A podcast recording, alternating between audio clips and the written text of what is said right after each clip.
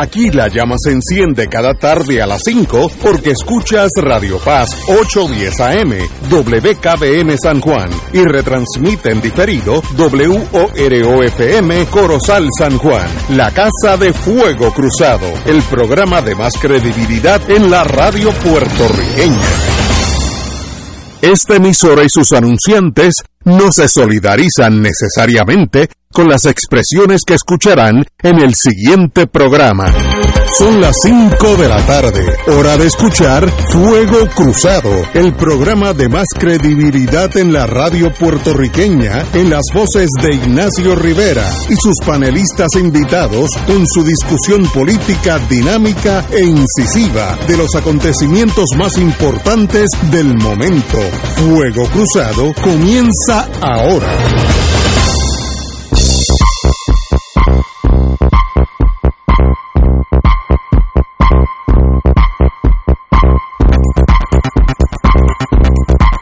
Amigos y amigas, hoy empezamos, yo vedí jueves, así que estamos hoy, jueves, creo que es 18, ¿no?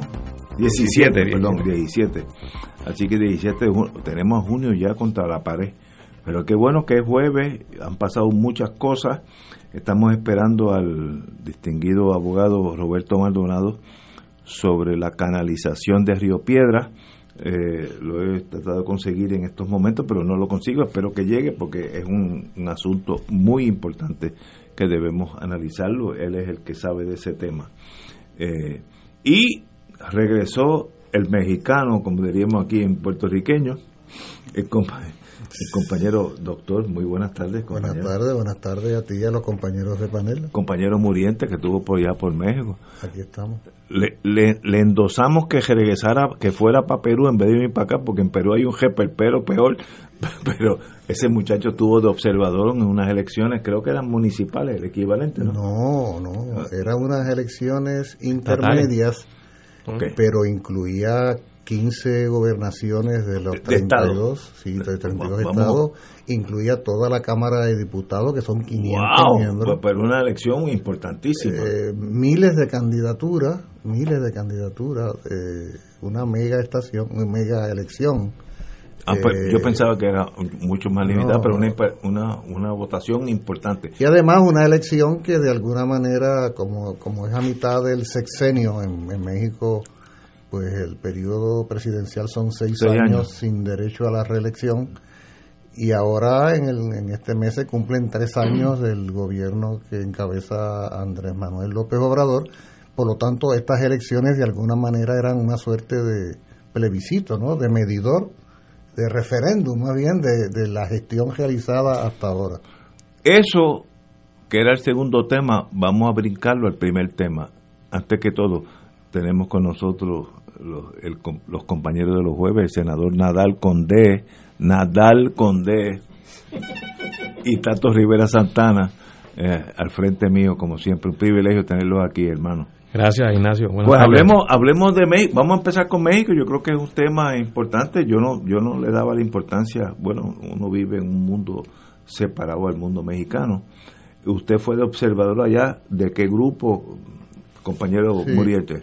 El Partido del Trabajo de México, que es una de las organizaciones que va en alianza con el Movimiento de Renovación Nacional Morena, eh, y que es gobierno hoy día, eh, cursó la invitación eh, para que em, yo, y pero así como yo fui como invitado del partido, o sea, a través del Partido del Trabajo eh, había más de 10.000 observadores internacionales. ¿Cuánto? 10.000. o sea, el, país, el país estaba lleno de observadores. Es interesante cómo en muchos países de América Latina esa figura, la del observador, es algo muy normal. Eh, incluso eh, goza de un respeto enorme. En mi experiencia, cuando fui llevado ¿no? a ver distintos colegios electorales, a conversar con la gente, a, ver cómo se daba el proceso. Uno llega al colegio electoral y uno es recibido como, como una persona de veras importante. O sea, ellos reconocen el valor eh, porque en un país tan golpeado por la corrupción y la desconfianza general, pues el, eh, un observador de alguna manera puede imprimirle alguna credibilidad y, confianza ¿no? a, los procesos. a mí me tocó, me tocó estar en, lo que es la alcaldía más grande de las 16 alcaldías de la Ciudad de México, que ahora es un estado, como sabemos, ¿no? La Ciudad de México era el diseño administrativo de México es a la manera de Estados Unidos y, y, por mucho tiempo eran 31 estados y la Ciudad de México a la manera de Estados Unidos de 50 estados y Washington Distrito Federal. Pero en, en México ya hace varios años que la Ciudad de México fue transformada en estado. Es un estado ahora y es un estado que tiene 16, bueno, un estado con 20 millones de habitantes, ¿okay? mal, mal, contado, eh, bueno, mal hay, contado. Hay naciones, muchas naciones que tienen menos tenga, de Una vez yo estuve allí y me dijeron que eran 24 millones. Por eso, Así que, que la cifra. No, eh, te la, la, cifra te la van a dar, igual que la cifra total del país, que son, dicen que 130, Por pero quién sabe. Pero entonces a mí me tocó estar en Iztapalapa. Iztapalapa es una de las 16 eh, alcaldías, es la más extensa. En, de Ciudad México. Dentro de, Dentro Ciudad de de México. Sí, es una de las 16 alcaldías de la Ciudad de México. Wow. Eh, con, una, con, con más de 2 millones de habitantes tiene eh, ese municipio. ese municipio esa, ese municipio tiene más de esa villa, esa villa. sí. Y, y, y, con una densidad poblacional mira eh, aquí tengo los datos anotados estaba buscando. 117 kilómetros cuadrados la tercera más grande la más poblada la más poblada eh, tiene una población de aproximadamente 2 millones de habitantes. Eh, entonces fue la que ganó Morena por un margen mayor en lo que es el estado de la Ciudad de México, pero interesante porque uno de de los golpes más importantes que recibió el actual gobierno fue precisamente que la mayor parte de las alcaldías de lo que es la Ciudad de México la ganó la oposición. Esto es importante porque a diferencia, por ejemplo, del Perú, donde Lima es como que el gran centro del conservadurismo, ¿verdad? Eh, y de la oposición a Pedro Castillo. En el caso de la Ciudad de México ha sido al revés. O sea, la Ciudad de México ha sido históricamente un centro progresista, de avanzada. Bueno, López Obrador dirigió en algún momento la Ciudad de México. Y, y Cuauhtémoc Cárdenas, personajes importantes. O sea, históricamente ha sido la izquierda, digamos, la que ha dirigido la Ciudad de México. Y de las 16 alcaldías, eh, por lo menos eh, nueve o diez quizás las ganó la oposición. O sea, esto, eso fue un golpe importante. Y el otro es que Morena, el partido de gobierno con sus aliados, si bien mantienen una mayoría eh, eh, aritmética ¿no? en la sumatoria de los distintos grupos de la izquierda, en la Cámara de Diputados no mantienen la mayoría absoluta. Morena. Morena y sus aliados no mantienen la mayoría absoluta, lo que tiene la limitación de que no pueden llevar a cabo enmiendas constitucionales, que es una de las aspiraciones del gobierno de López Obrador, una transformación a fondo de la, del Estado de Derecho vigente. Por lo tanto, cualquier acción que se vaya a realizar en ese sentido en los próximos tres años, si es que hay condiciones para que ello pueda suceder, tendrá que ser en entendidos y acuerdos con sectores de la oposición, que son sectores que si bien logran un cierto grado de recomposición, considerando la debacle de la oposición en las elecciones del año 2018, cuando tú ves los números y tú dices, el Partido Revolucionario Institucional, que ha sido el dueño de ese país por décadas, y está celebrando que sacó el 18 o el 19% de los votos. Wow. El Partido Acción Nacional, que ha sido el otro gran dueño, todavía lo noté, de centro derecha a derecha, pues mira, sacó un 18 o un 19, entre los dos no llegan al 40%, lo que revela, lo que revela que ha habido un deterioro tremendo, un, un, un, un debilitamiento tremendo de lo que es los sectores conservadores a nivel electoral.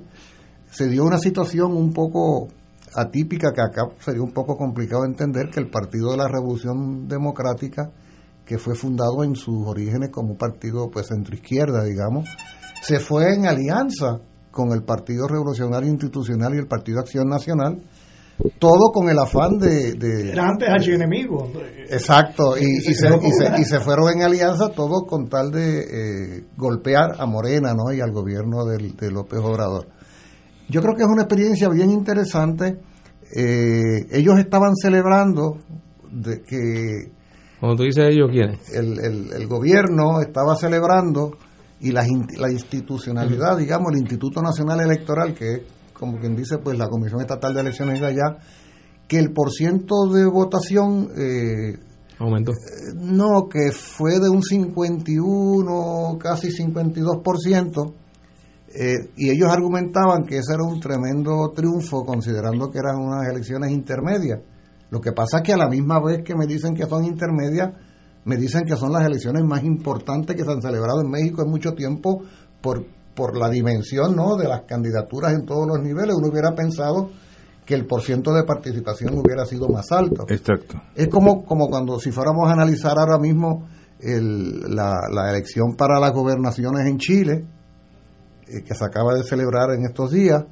eh, por primera vez el pueblo chileno puede elegir gobernadores porque hasta hace poco era el presidente del país a dedo el que lo designaba. A lo Pinochet. Pues entonces uno pensaría, caramba, no, a lo, a lo Pinochet literalmente, Sí, ¿no? sí, Porque- a lo, literalmente. pero lo lo- interesante del caso es que tú, tú pensarías, ah, el pueblo tendrá la oportunidad de elegir gobernadores. Participó el 20% del electorado. apenas, apenas. Lo que, ¿Y qué quiere decir eso? Y mientras, sí, voy a entonces usar otro criterio que es la segunda vuelta de las elecciones del Perú.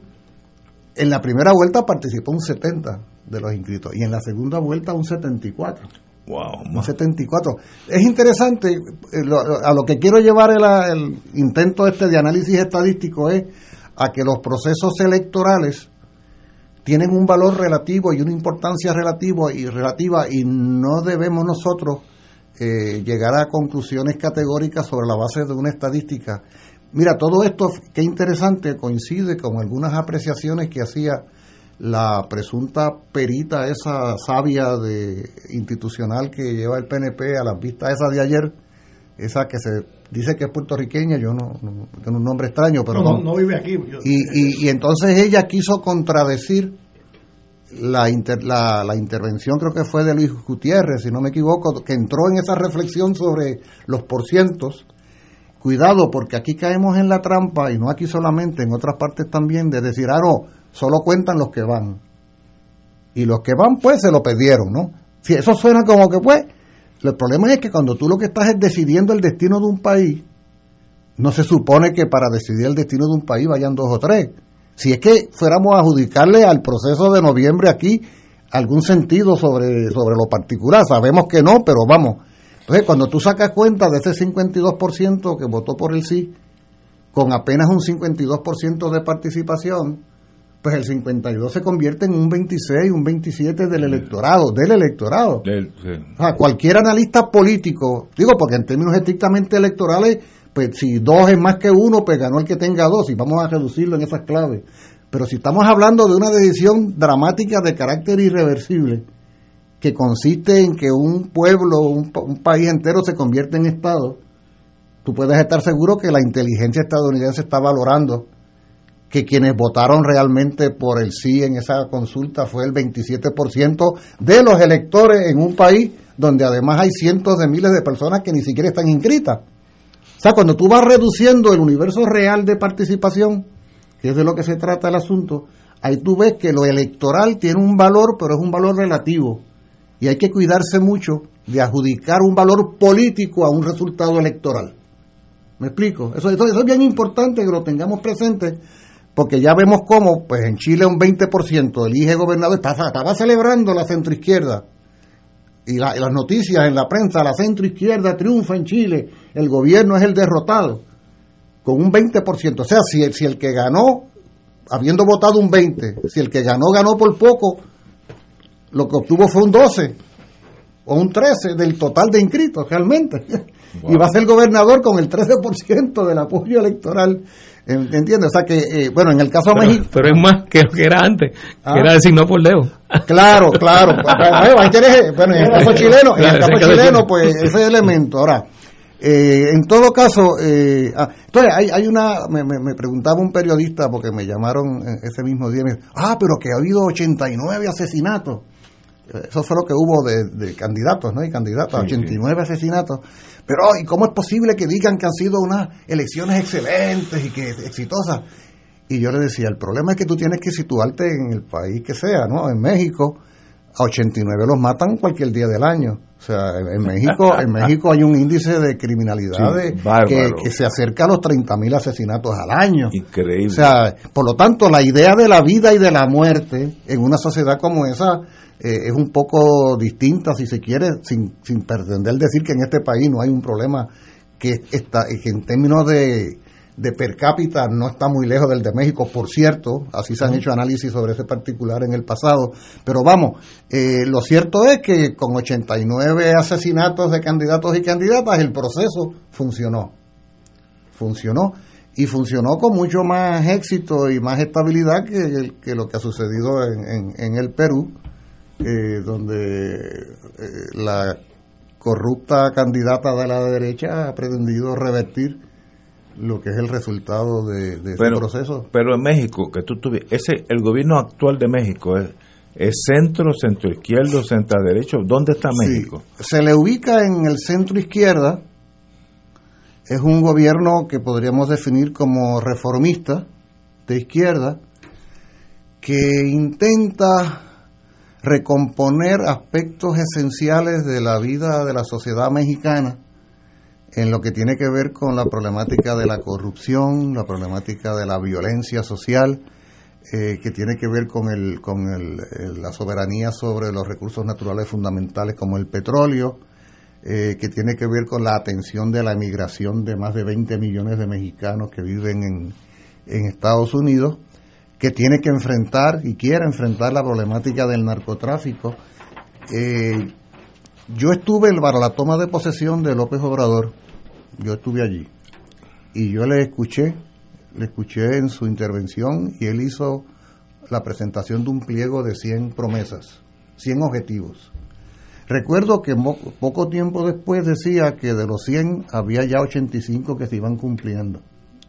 Esto, bueno. Sí, el problema, el problema es que desde que yo le escuché eh, leer aquella larga lista de 100 objetivos, yo pensé, me parece que hay un componente de triunfalismo anticipado ante la gravedad de los problemas que enfrenta México. No que no tenga la voluntad, no que no tenga el deseo y la honestidad López Obrador, pero cómo tú enfrentas, por ejemplo, un problema de narcotráfico donde se mueven, quién sabe si hasta 100 mil millones de dólares al año. Oh, fácil, pero fácil. Ah. Eso, O sea, ¿tú sabes cuántos mexicanos y mexicanas desayunan, almuerzan y cenan con el dinero del narcotráfico? En un país, en un país donde a la misma vez más del 45% de la población vive bajo niveles de pobreza. Siendo México, desde entre toda América Latina, el país de toda América Latina que recibe la mayor cantidad de remesas. Se habla de 30, 40, 50 mil millones de dólares en remesas. Esos son los, los mexicanos que se ven obligados, las mexicanas que se ven Que obligadas a emigrar, Sí. que no solo se ven obligados a emigrar a Estados Unidos para conseguir un empleo para su vida, sino que además del salario ese que ganen, poco, mucho, regular, tienen que enviarle a su familia en México para su Eso es sostenimiento. correcto, eso es correcto. O sea, es un cuadro económico, social, además, con 3.000 kilómetros de frontera, donde al otro lado está el- la sociedad más consumidora de drogas ilegales del planeta y a la misma vez la- el, el- el sistema económico industrial que más armas produce en el planeta. Por lo tanto, es un cruce de armas y drogas y de todo. O sea, ese cuadro de situación es el que yo desde afuera digo, no bastan seis años para tú poder enfrentar una situación de precariedad económica, de violencia social, del narcotráfico. Bueno, esto que digo del narcotráfico conduce a más de un analista a, afirmar que si no en su totalidad, como Estado Nacional de casi dos millones de kilómetros cuadrados, hay porciones de México, hay estados mexicanos que cualifican como narcoestados. O sea que la idea de narcoestado no está nada de distante de la realidad. Por eso esos 89 muertos y muertas porque hubo mujeres asesinadas no significa simplemente quitarle la vida a alguien y hasta ahí, no. Eso significa, eso representa el extraordinario poder político, económico y social que tiene el narcotráfico en las vidas de toda una población de millones de seres humanos. Ese cuadro de situación es el que yo, cuando escuchaba a López Obrador, a- eh, reconociendo que es un dirigente honesto, ¿no? Un tipo serio, yo decía, señor, eh, bregar con esta realidad mexicana es, es- es una complejidad increíble que haría falta una transformación tan dramática de la sociedad en su conjunto, porque no he, no he tocado el hecho de que hay una burguesía, hay unos ricos mexicanos Sí. Que son bien ricos, bueno, el rico, uno de los ricos más ricos es Carlos Slim. Slim, Slim. Carlos Slim que, que, que está allí De los que- más ricos del de- mundo. del mundo. Del mundo, Sí. ¿ah? Sí. Dueño de claro. Estamos hablando, oye, estamos hablando de 60, 70 mil millones de dólares. O sea, mientras tú tienes, mira, mira qué interesante, mientras el 45% de la población mexicana vive bajo niveles de pobreza, hay un mexicano que él solito es dueño de 70 mil millones de dólares. Pero así como hay uno que tiene 70 mil millones de dólares, hay otros tantos que tienen otras cantidades. Que en muchos casos sus bancos no son los bancos mexicanos, sino que son los bancos que están al otro lado de la frontera. Porque la mayoría de ellos. Claro. De de manera, en otros lugares. es un ¿no? de manera que es un país muy complejo. Hay otro aspecto, hay otro aspecto que el gobierno de López Obrador ha querido reivindicar, que es un aspecto importante históricamente para México, que es el del rol de la política internacional mexicana. O sea, la política exterior de México ha sido muy importante, sobre todo en los pasados 60, 70 años. Por ejemplo, México es el único país que cuando en el año 61 Cuba fue expulsada de la Organización de Estados Americanos, no rompe relaciones con México, por ejemplo. Antes México había sido el país que acogió eh, a los emigrados de la República Española y se establece el gobierno de la República Española en Eh, el exilio eso en México, en México. Eh, eh, cuando se da el golpe de Estado en Chile en el año 73, 11 de septiembre, el gobierno de, de- de Chile, de México, rompe relaciones inmediatamente con la dictadura de Pinochet e invita, acoge, acoge a los eh, a los chilenos que y chilenas que van huyendo ¿no? de aquella terrible dictadura. Lo más reciente, eh, cuando se da la dictadura, la- el golpe de Estado en, en. Bolivia, en Bolivia, eh, inmediatamente el gobierno de López Obrador invita a Evo Morales a que Le envió un avión. le envió un Le envió avión un avión, para que- recuerdo. o sea eh, el, el- el- y, y México marcó distancia miren miren las vueltas que da la vida marcó distancia cuando el grupo de Lima que es el grupo de la derecha dura de América Latina contra Venezuela quiso convoyar a México en todo eso y él dijo no espérate yo me salgo de eso y México no formó parte de eso en aquel momento junto con el gobierno de Uruguay. Pues mira qué vueltas da la vida que ahora resulta que el grupo de Lima se quedó sin Lima. O está a punto de quedarse sin Lima si prevalece como debe prevalecer el resultado electoral. Lo que me lleva ya completo, Ignacio, y gracias Qué por el tiempo que me, has- que me has dado.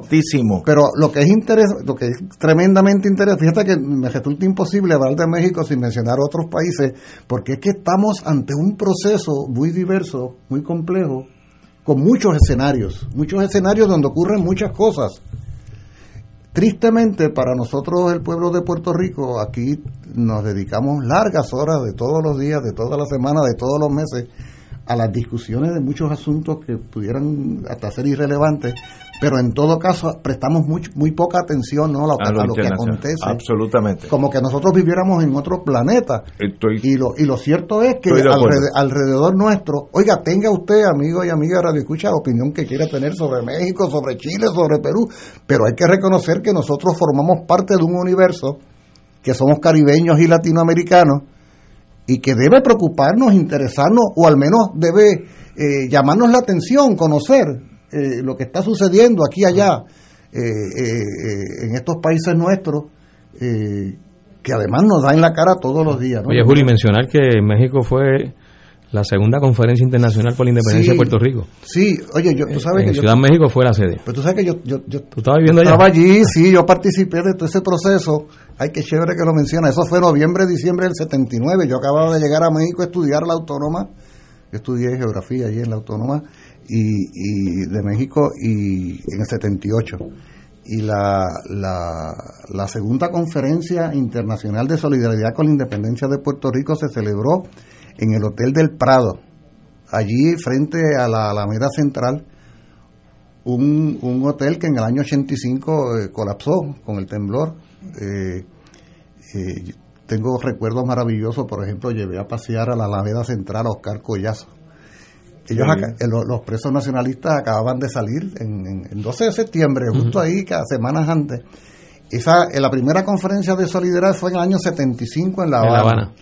Y la segunda eh, fue en el 79, como tú muy bien indicas, en la Ciudad de México. O sea que incluso sobre el caso de Puerto Rico, eh, México ha asumido históricamente una posición, eh, digamos que una posición seria sobre, sobre el hecho de que hay un asunto no resuelto en este país. Eh, claro, la, la, la política exterior mexicana si bien es desenfadada en muchos asuntos, tiene el contrapeso de tener 3.000 kilómetros de frontera con su vecino del norte, lo que tiene unas implicaciones, ¿no? En términos de, de los pasos que pueden o no darse, precisamente al día siguiente de las elecciones, el lunes 7 de junio, llegaba a la Ciudad de México la vicepresidenta Sí, eh, de, Estados. Unidos en, en- en- para conversaciones que formalmente tenían que ver con el tema de la inmigración, porque tú sabes que México aparece en escena como el país a través del cual transitan miles de centroamericanos y otros que y- quieren llegar. Y es, y es cierto, eso es verdad. Sí, sí, porque es que El gran problema es que tú, país que estás en medio de todo eso, haces o puedes hacer cuando el otro del norte te reclama que no permitas que aquellos pasen, mientras tú eres consciente que desde Guatemala, El Salvador, Honduras viene gente de veras necesitada. Digo, y, Ah. no- y en el mundo no hay ninguna frontera terrestre con tanto intercambio de personas y bienes como la de Estados Unidos y México. Exacto. Porque No hay una- ninguna igual en Sí. todo el mundo. Sí. O sea que, que eh, eh, pues tener 3.000 kilómetros de frontera con Estados Unidos no es cáscara de Oye, coco. Julio, y en, y en el balance en cuanto a, a cómo lo percibió Morena, López Obrador, de ese resultado electoral, ¿ellos lo percibieron como una victoria o lo percibieron como, Sí, como que necesitan sí. repensar el resultado? Esa, esa es, pe- naturalmente, la, la- la- esa es la pregunta fundamental. Ellos lo reconocen como una victoria porque mantienen una mayoría de ellos. Ellos ganan, ellos ganan, de esos 15 estados que te digo que había elecciones a la gobernación, ellos ganaron la mayoría. Ganaron, ellos tenían apenas, creo que cuatro gobernaciones, ahora tienen más de 15. Eh, o sea, en distintos escenarios. Es un movimiento nuevo, Morena. Sí, eh, y, y- hace poco y, y, y en parte se nutre de, de- de los que eran votantes del PRD, ¿no? Si no me equivoco. Bueno, entre, entre otros, no, y hay- hay- hay- ese es un junte, Morena es un junte muy diverso, es todo el espectro, ¿no? Eh, pero el, el balance neto, contestando a tu pregunta, José, es de que fue un éxito, que fue una victoria, que claro, hay algunas áreas donde evidentemente fueron golpeados, ¿no? Como decía yo en el caso de la Ciudad de México, y ese es un resultado importante, es un resultado- porque algunos pretenden adjudicarle al resultado de la Ciudad de México como que un- una premonición de lo que pudiera suceder en las elecciones que se van a celebrar de aquí a tres años. Como que, ah, si ahora esto sucedió en el lugar que era Plaza Fuerte, de Morena, pues entonces lo otro puede ser. Esos son algunos análisis muy preliminares, ¿no? Pero en general, Morena sigue controlando la Cámara de Diputados, con, ahora mantiene el control de la mayoría o por lo menos la mitad aproximadamente de las gobernaciones del país, en cientos o miles de municipios eh, y alcaldías, ¿no? Pues Morena está presente. eh, de manera que ellos lo ven como un... Claro, lo que pasa es que estas elecciones de alguna manera hace que eh, algunas aguas vuelvan a su nivel en lo que es la congelación de fuerza general, ¿no? Por eso llamaba la atención el hecho de las cifras alcanzadas por el PRI y el PAN. Incluso el PRD sacó apenas un 4%. O sea, cada uno de ellos por su lado sacaron cifras muy bajas y sumadas las tres, estoy hablando de la oposición, no logran alcanzar la cantidad de votos alcanzada por Morena y sus aliados. Y ese 4% que lo desconocía, pues es, una, es un- una evidencia, ¿no? De, de cómo el PRD pues se vacía Eso es una vergüenza. en Morena, ¿no? Sí, sí. Sigue a su antiguo líder, López Obrador. Claro, ¿no? Y no al liderato Y, para, y si para colmo terminas aliándote con la extrema derecha, imagínate tú el descrédito que, que sufre ¿no? el PRD. Eh, pero sí es una victoria pues, pues, ajustada a, la- a- a- al hecho de que es una, es una pugna electoral, como quiera que sea, con grandes opositores económicos, mediáticos. Por ejemplo, todos los grandes medios de comunicación están con la derecha. El bombardeo mediático, sobre todo en la Ciudad de México, es algo que López Obrador, a lo cual él le adjudica una de las razones por la cual eh, pues, disminuye el apoyo ¿no? a, Morena en la capital. Aquí hay un enfrentamiento ideológico político de carácter estratégico, ¿no? O sea, y, en la medida en que avanza un proyecto que si bien no es un proyecto revolucionario, ni de izquierda así propiamente dicho, sino se le denomina centro izquierda, pero es un proceso de transformación social verdadero. O sea, que toca la raíz de muchas de las contradicciones del país y hay muchos sectores hay muchos sectores políticos económicos a los cuales no les interesa que eso y que, México es un país complejo no eh, con mucha riqueza mal distribuida eh, tienen un problema de la de la economía informal no eh, en México la economía formal es solamente como el 35%, el resto es economía sumergida. ¿no? vamos a una pausa, tenemos que hablar una vez que regresemos, finalizar este tema porque es interesantísimo. Vamos a una pausa en Fuego Cruzado. Fuego Cruzado está contigo en todo Puerto Rico. Por más de un siglo, juntos hemos encontrado en la YMCA de San Juan un lugar seguro donde desarrollar nuestro potencial. Aquí encuentras una variedad de programas deportivos, educativos y de bienestar como gimnasio, yoga, natación, baloncesto y centro preescolar. En la YMCA te fortaleces física y mentalmente y floreces. Redescubre hoy todo lo que la Y tiene para ti. Visita ymcasanjuan.org.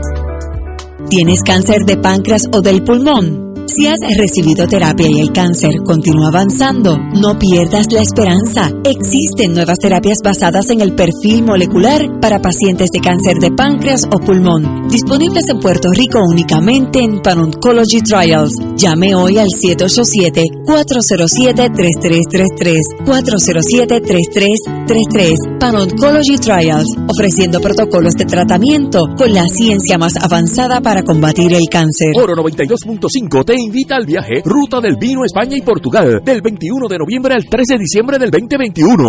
Visitaremos las regiones de Riviera del Duero, La Rioja y Oporto en Portugal. Incluye catas de vino, visitas a las bodegas de Marqués de Riscal, Sanderman, Marqués de Cáceres y Valdecuevas entre otras. Excursión al Museo del Vino y crucero por el río Duero. Nos acompaña Ignacio Rivera, conductor del programa Fuego Cruzado. El viaje incluye boletos aéreos con Iberia, hoteles cuatro estrellas, todos los desayunos, almuerzos y cenas, catas de vino y visitas descritas en el programa. Servicio privado de autobús con aire acondicionado, guías, impuestos y cargos hoteleros. Reservaciones viaje ruta del vino España y Portugal. Llamar a Culture Travel al 787-454-2025, 787-538-3831 o al 787-552-0825. Nos reservamos el derecho de admisión. Ciertas restricciones aplican. Culture Travel, licencia 152 AV90. De todo un poco, con Manolo Almeida, el más ameno en tus mañanas por Radio Paz 810 AM, de martes a viernes a las 9 de la mañana. Notas positivas, salud, ambiente, negocios y entretenimiento. De todo un poco, martes a viernes por Radio Paz. ¡Estamos vivos! Escucha los sábados a las 5 de la tarde para servirte un programa del Colegio de Profesionales del Trabajo Social de Puerto Rico con los temas de interés a la comunidad. Recuerda, los sábados a las 5 de la tarde para servirte por Radio Paz 810. Y ahora continúa Fuego Cruzado. Regresamos, amigos amigas, estamos analizando con el compañero Muriente su experiencia reciente en México como observador de las elecciones. Eso no es midterm, ¿cómo se llama? Será el equivalente al midterm en, Estados Unidos, ¿no?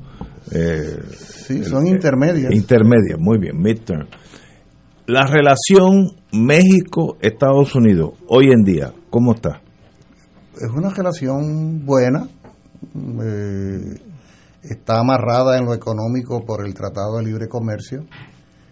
El Tratado de Libre Comercio entre eh, Estados Unidos, Canadá y, y México, que fue creado en los años 80, inicialmente a principios de los 80, y que fue transformado, fue renovado bajo la administración de Trump. Eh, es un modelo de intercambio y colaboración donde inevitablemente los menos desarrollados, en este caso México, son los que pagan más los platos rotos, ¿no? Porque imagínate cómo tú vas a competir con la economía industrial estadounidense y la canadiense también, pero bueno, eso eso amarra a México, a Estados Unidos, por lo tanto ahí hay una relación económica muy importante y Estados Unidos siempre ha tenido una enorme influencia en la economía mexicana, tanto en lo que tiene que ver con el petróleo como con muchos otros rubros. Mi experiencia cuando voy a México ahora, yo estoy yendo a México, repito, yo ingresé a la UNAM en el 78, y, lo que yo voy percibiendo durante todos los años recientes es cómo cuando México se entrega a la visión neoliberal eh, depredadora, ¿no? Esta capitalista salvaje y se echa a un lado aquella visión nacionalista, burguesa pero nacionalista, donde había una defensa, ¿no? de patrimonio nacional, de la estructura económica capitalista mexicana.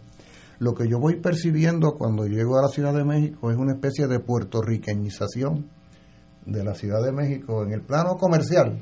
O sea, tú sabes, cuando, cuando, tú caminas por las calles y ves los negocios y se te hacen tan familiares, como yo estuve desde el 78 y regreso en el año 21, estamos hablando de, hablo, de más de 40 años, pues yo te puedo decir que, que, uno como estudiante que además vivió allí, yo viví cuatro años y medio, y tú si comprabas un, chocolate, si comprabas una botella de vino, si ibas a un restaurante, como regla general era consumo de productos mexicanos.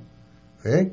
Eh, incluso había unos controles de protección, digamos que tú ibas a un lugar a comprar una botella de vino, el mexicano te podía costar 5 eh, dólares, no, yo no quiero francés o español, pero te cuesta 15, para desalentar el consumo del producto y, y, y, todo era producción nacional. Y no había Burger King, y no había Hondipo, y no había todo ese eh, rollo. Y eso ha ido cambiando. No, no, no, tú caminas, no, no, ahora es, todos esos negocios que están aquí en todas las esquinas, tú los vas a ver en allá. y seguramente, claro, estoy hablando de la Ciudad de México, con toda seguridad lo veremos en las otras ciudades grandes, en Puebla, en Monterrey. Eh, eh, y, las cadenas de hoteles, todo se hace se hace evidente la presencia del capital estadounidense a nivel comercial y a nivel de, de esas actividades pero lo que yo decía hace un momento además el hecho de que la vicepresidenta eh, de Estados Unidos estuviera en esto, no nada en política sucede incidentalmente. O sea la señora vicepresidenta llega a México al día siguiente de unas elecciones. ¿Ah? eso, es una especie de, de, espaldarazo al incumbente. O sea independientemente es algo así como que el mensaje independientemente del que haya sido el resultado de las elecciones aquí estoy. Aquí estoy para decirte para reafirmar las buenas relaciones que tenemos nosotros, ¿no? Para que llegar a acuerdo. Incluso uno de los anuncios que hace la Kamala Harris es 130 millones de dólares en apoyo a México para aspectos de seguridad y de inmigración y todas las cosas. No, o sea, que es una, es, yo te diría, claro, eh, hay que señalar, lo mencionábamos fuera del aire, en un momento dado eh, López Obrador incurrió en lo que la lectura que se hizo fue un tremendo exabrupto cuando llega a Washington y se reúne con el expresidente Trump, justo en un momento en que Trump está contra las cuerdas, ¿no? Con, atacado por toda su actitud y de repente aparece López Obrador a decir cosas bonitas, ¿no? Del presidente Trump en, en, Estados Unidos. Y eso, pues, eh, todos los analistas coinciden que hubo un desatino, ¿no? En ese tipo de... O sea, históricamente la relación México-Estados Unidos es una relación odio-amor y es una relación odio-amor porque aquí hubo una guerra, eh, una guerra que no se olvida, en 1847, como consecuencia de la cual México perdió más del 50% de su territorio. O sea, el México de hoy, de 2 millones de kilómetros cuadrados, tenía 4 millones de kilómetros cuadrados. Entonces California, Arizona, Nuevo México, Texas, eh, todo eso era México. Eh, era México, ¿entiendes? Por eso es que, entre otras razones, hay una cantidad tan grande de mexicanos que no todos son emigrantes que se van de México, son población mexicana que, allí nacieron y allí que son de allí, son de allí exactamente. son mexicanos, pero eh, residentes Claro, eh, esto que digo eh, necesariamente tiene que ir tomado de la mano de la de los intereses particulares de los gobiernos, pero ese elemento, el elemento histórico de un país que ha estado sometido al punto de perder la mitad de su territorio. Oye, una guerra, la guerra del 47, donde las tropas estadounidenses llegaron a la ciudad, o sea, tomaron la capital, o sea, tomaron el país y luego dispusieron una frontera. Trazaron una frontera que fue el Río Bravo. Pues mira, nos vamos a quedar de aquí para allá, nos quedamos con todo esto, porque yo te gané a ti. ¿Ves? Y entonces se valía eso, entonces se contemplaba esa posibilidad de que yo te hago la guerra y es una guerra de conquista y me apodero de tu territorio, lo que Israel pretende hacer con los territorios ocupados en, en Palestina, pero que en el siglo XXI, ¿verdad? y esa es la pelea que tiene Bolivia eterna con Chile, ¿no? En la salida al mar y, claro, claro eh, eh, toda esa zona del, del norte de, de, Chile, que es la antigua oeste de...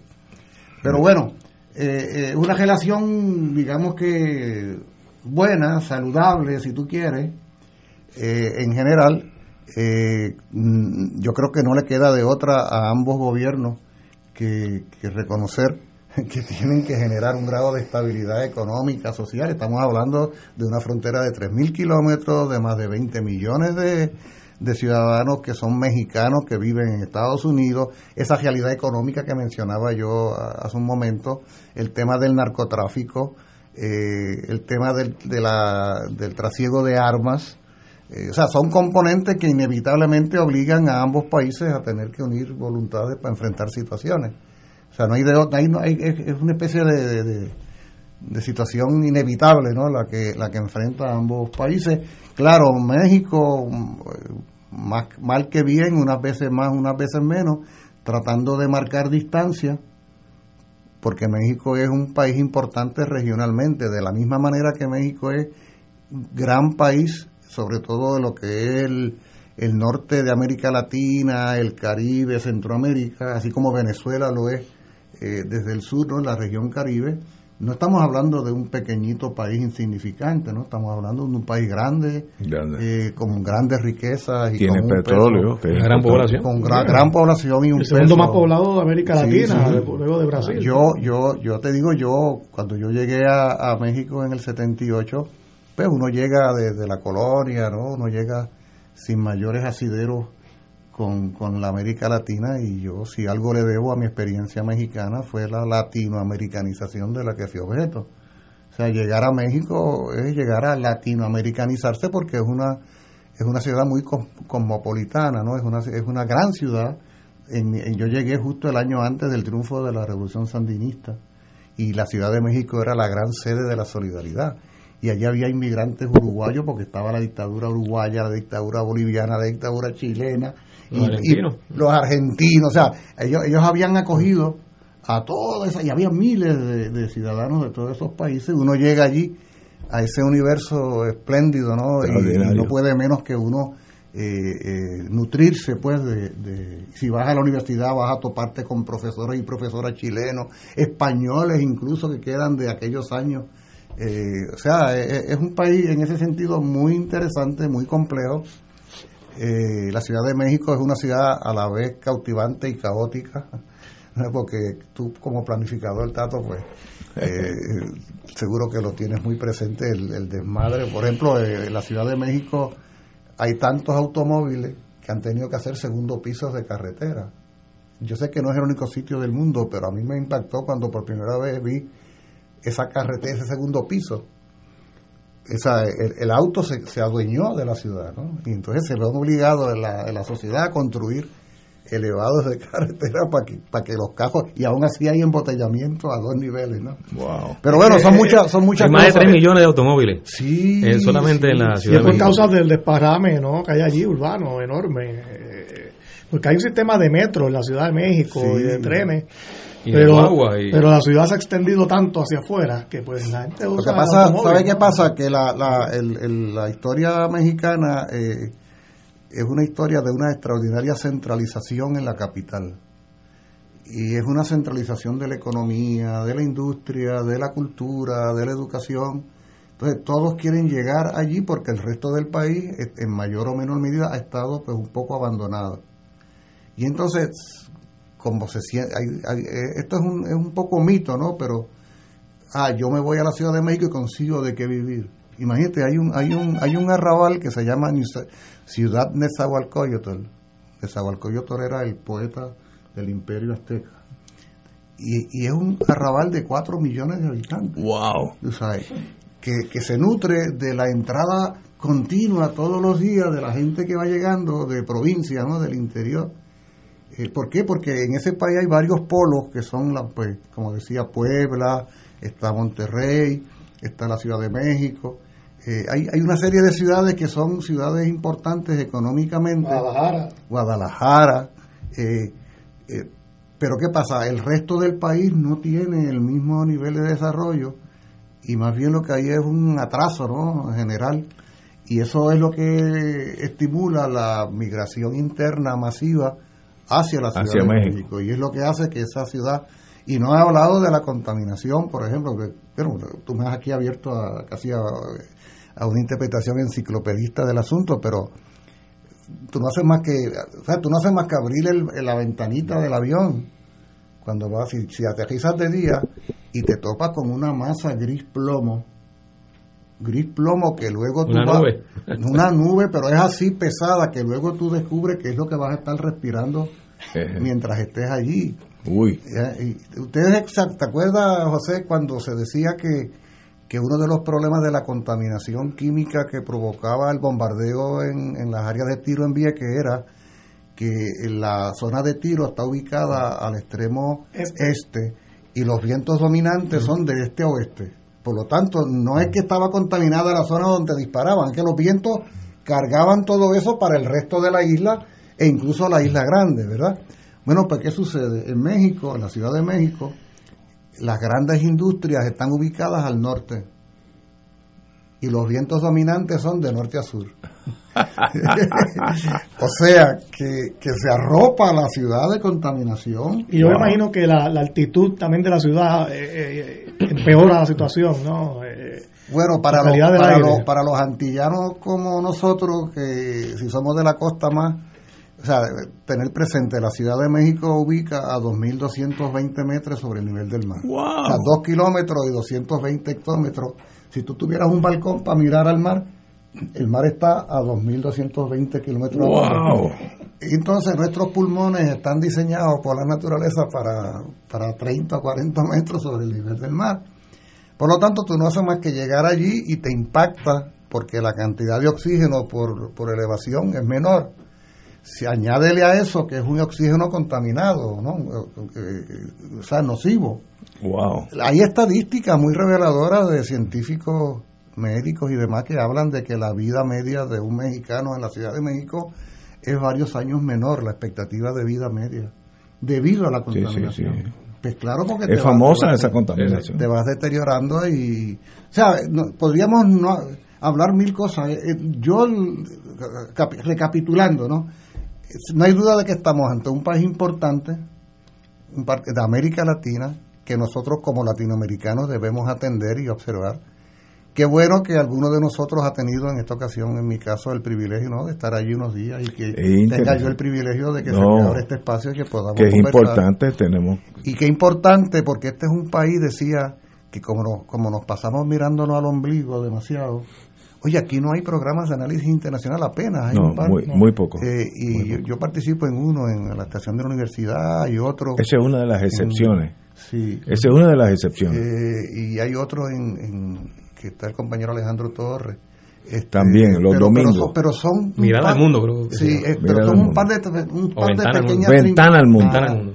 Son un par de trincheras donde se habla de estas cosas. Y a nosotros, lo, mira, ahora mismo, qué interesante esto que estoy diciendo, porque estamos hablando, lo seguramente tú lo traerás, justo el día antes en que se vea una vez más el caso de Puerto Rico en Naciones Unidas, que es mañana, ¿verdad? Mañana se ve el caso de Puerto Rico.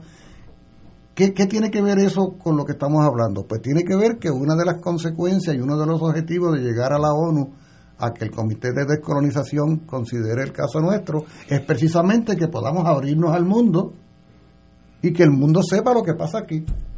De esas pocas ocasiones en que podemos allí eh, hablarle a 24 delegaciones de 24 países distintos, más todos los que se sumen, es una de esas pocas veces. Mientras tanto nos dedicamos a hablarnos entre nosotros o a escuchar las vistas que no conducen a ningún sitio del Congreso de Estados Unidos.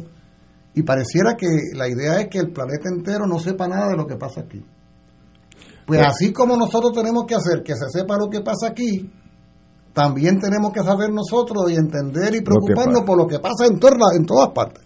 De eso se trata. Totalmente de acuerdo. Eh, y qué bueno que nos has dicho, porque uno lee lo poco que sale en la prensa norteamericana sobre México, que es muy poco, eh, es bueno que alguien que, que conozca ese mundo nos hable qué está pasando en México, un país de 130 millones de habitantes que colinda con Estados Unidos por 3.000 kilómetros, una cosa de, bueno, con excepción de Canadá, la frontera más grande es, México.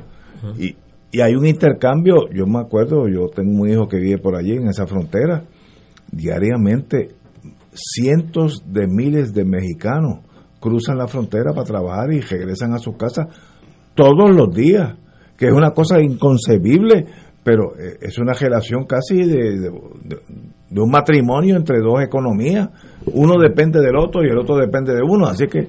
Además, en el caso nuestro hay un vínculo cultural eh, de décadas, o sea, eh, aquí el intercambio cultural entre México y Puerto Rico ha sido eh, intenso. Este está en nuestra, incluso en la influencia mutua en, en nuestro género los artistas mexicanos más importantes eh, venían a Puerto Rico en, el siglo pasado. De acuerdo, este, Y, eran, y eran Marco Muñiz es un ícono. Todavía. Casi puertorriqueño. Y, eran, y eran, y eran, este, eran un fenómeno cuando venían a Puerto Rico y, llenaban los teatros. Mi mamá me cuenta tanto Y las películas mexicanas ah, también eran películas que, que... En Arecibo cuando anunciaban que venía Jorge Negrete eso era, lo, más, importante. Estaba todo el mundo en el Teatro San Luis esperando allí en, en, Arecibo y de repente por la parte de atrás aparecía aquel hombre hermoso cantando una ranchera a caballo, a caballo. ¿Tú te imaginas qué espectáculo? como, como igual en México lindo y querido, los programas mañaneros de ranchera, eso, hay toda una generación que en este país se crió escuchando ranchera por la mañana. Wow. Señores, vamos a una pausa y regresamos. Vamos a hablar de Río Piedras y sus complicaciones. Vamos a una pausa. Fuego Cruzado está contigo en todo Puerto Rico. Si sientes preocupación desproporcionada, sensación de ahogo y pánico, aumento del ritmo cardíaco, inquietud, problemas de concentración, probablemente estés padeciendo de ansiedad. Llama ahora a nuestra línea confidencial al 787-760-0222. En San Juan Capestrano contamos con un equipo de profesionales que podrán orientarte sobre las opciones de tratamiento. No estás solo. Te vamos a ayudar. Cómprame un sistema solar y escúchame aquí en Radio Paz. Todos los viernes a las 4 y 30 de la tarde te espero para que me cuentes tus inquietudes acerca de placas solares con baterías. Comunícate conmigo, soy Luis Enrique, al 787-536-7938 de Solar Store. Cómprame un sistema solar. Fuego Cruzado, el programa de más credibilidad en la radio puertorriqueña, es ahora la tribuna abierta de análisis noticioso, con diversas perspectivas que exploran el trasfondo de lo que acontece a diario y cómo nos afecta. Escucha Ignacio Rivera y sus panelistas invitados de lunes a viernes en Fuego Cruzado en transmisión diferida a las 10 de la noche por Oro 92.5 FM.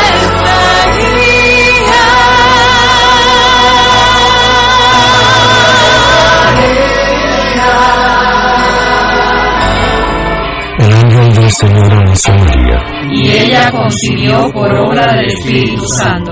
Dios te salve María, llena eres de gracia, el Señor es contigo. Bendita tú eres entre todas las mujeres, y bendito es el fruto de tu vientre Jesús. Santa María, Madre de Dios, ruega por nosotros pecadores, ahora y en la hora de nuestra muerte. Amén. He aquí la esclava del Señor. Hágase en mí según tu palabra. Dios te salve María, llena eres de gracia, el Señor es contigo. Bendita tú eres entre todas las mujeres, y bendito es el fruto de tu vientre Jesús. Santa María, Madre de Dios, ruega por nosotros pecadores, ahora y en la hora de nuestra muerte. Amén. Y el Verbo se hizo carne. Y habitó entre nosotros. Dios te salve María, llena eres de gracia, el Señor es contigo.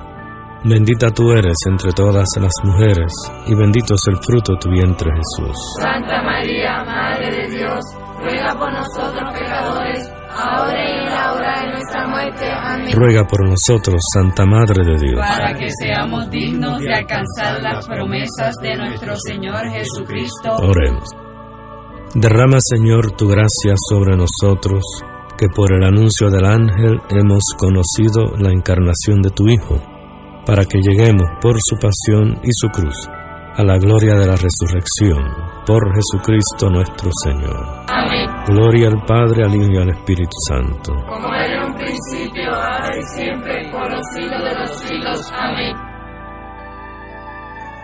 Radio Paz 810 te invita al viaje Egipto-Turquía del 3 al 19 de octubre del 2021. En Egipto visitaremos las pirámides y el Museo de la Civilización Egipcia en el Cairo. Viaje incluye crucero por el río Nilo desde Aswan, excursiones de Komombo, Edfu, Esna y Luxor. En Turquía llegaremos a Estambul con excursiones a las mezquitas, el Gran Bazar y un paseo por el río Bósforo. Visitaremos Ankara, Capadocia, Konya, Pamukkale, Éfesos y la Casa de la Virgen María, finalizaremos el viaje en Madrid. El viaje incluye boletos aéreos con Iberia, traslado en autobús privado, aire acondicionado y guía de habla hispana, hoteles cuatro estrellas, desayunos, almuerzos y cenas, excursiones y entradas descritos en el programa, propinas, impuestos aéreos y hoteleros. Viaje Egipto y Turquía de Radio Paz. Reservaciones Culture Travel 787-454-2025, 787-538-3831 o al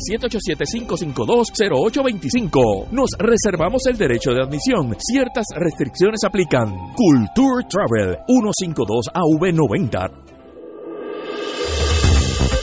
Aquí la llama se enciende cada tarde a las 5 porque escuchas Radio Paz 810 AM, WKBM San Juan y retransmite en diferido WOROFM Corozal San Juan, la Casa de Fuego Cruzado, el programa de más credibilidad en la radio puertorriqueña.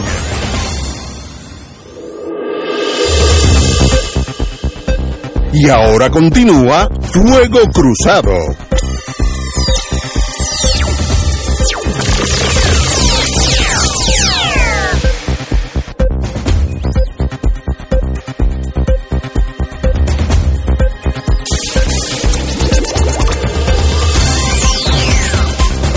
Amigos y amigas, eh, este domingo en el show de Benny, en el programa de Benny Frankie Cerezo, nuestro querido amigo, yo tuve el privilegio de estar oyendo al licenciado Roberto Maldonado, que está aquí con nosotros, sobre algo que yo desconocía hasta ese momento, que era la posibilidad de la canalización, yo le dije, esto es mío, a lo- Los Ángeles, que es en otras palabras, hacer una trinchera de cemento para que no importa lo que pase, ese río Piedra co- corra por esa, por esa barrera humana ah, para que no afecte la ciudad, ah, como hicieron en Los Ángeles en los años 50 o 60. Y yo como tuve el privilegio de ver eso en mis ojos, pues me asusté porque yo me acuerdo de Los Ángeles. Los Ángeles, esa, ese desagüe de esos, esos ríos en, allá en Los Ángeles, es una cosa gigantesca, que ha habido películas de James Bond donde se corren por allí, se entran a tiro unos con otros. La- las paredes son, no quiero, no quiero equivocarme, pero de 50 a 60 pies de alto mínimo. Y el ancho, yo diría, yo conozco, conozco un poquito de los furgones porque estuve en pueblo unos añitos, puede poner cinco o seis furgones uno al lado del otro y todos caben en esa, en esa trinchera. Así que es una obra mayúscula con efectos de uno desconoce si en el siglo XXI eso es necesario, pero como el compañero Roberto Maldonado sí sabe más que nosotros de eso, por eso está aquí. Así que muy buenas tardes, Roberto. Buenas tardes, don Ignacio. Gracias por invitarme a su programa. Es un privilegio estar aquí compartiendo la mesa con usted y con los demás compañeros que están aquí en el programa en el día de hoy. Bueno, estoy para servirle. Díganos cuáles son los planes con el río Piedras. Bueno, antes de decirle cuáles son los planes, eh, es importante que conozcamos cuáles son estos cuerpos de agua que cruzan el, lo que conocemos como el municipio de San Juan. Hay, hay tres eh, eh, cuerpos de agua, además de una serie de quebradas que están en todo el municipio, desde las montañas, desde el sur del municipio hasta la bahía de San Juan, que se van interconectando y llegan por el lado oeste a lo que se conoce como la quebrada Margarita, que viene desde Guaynabo. Y si usted coge el Expreso Las Américas, eh, antes de la avenida de Diego, de ese desvío, viniendo de Bayamón hacia, hacia Plaza las Américas, usted ve como un cuerpo de agua a mano derecha, esa es la quebrada Margarita. y esa quebrada pasa por ahí y llega a, llegaba antes a conectarse con el río Piedras y ambos cuerpos de agua seguían derecho hacia la bahía de San Juan.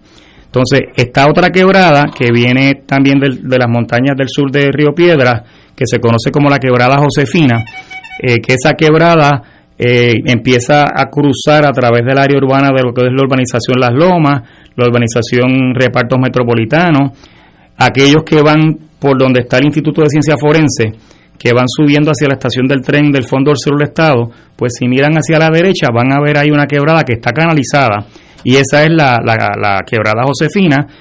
Esa quebrada pasa por la urbanización Las Américas y es la que uno ve cuando está en la avenida central y uno pasa el Parque Luis Muñoz Marín, que uno llega a la avenida Andalucía, que ahí hay un Bucking Robbins, pues ahí uno puede ver una, un canal que esa era la quebrada Josefina que la canalizaron y le cambiaron el nombre, ahora le dicen el canal de Puerto Nuevo.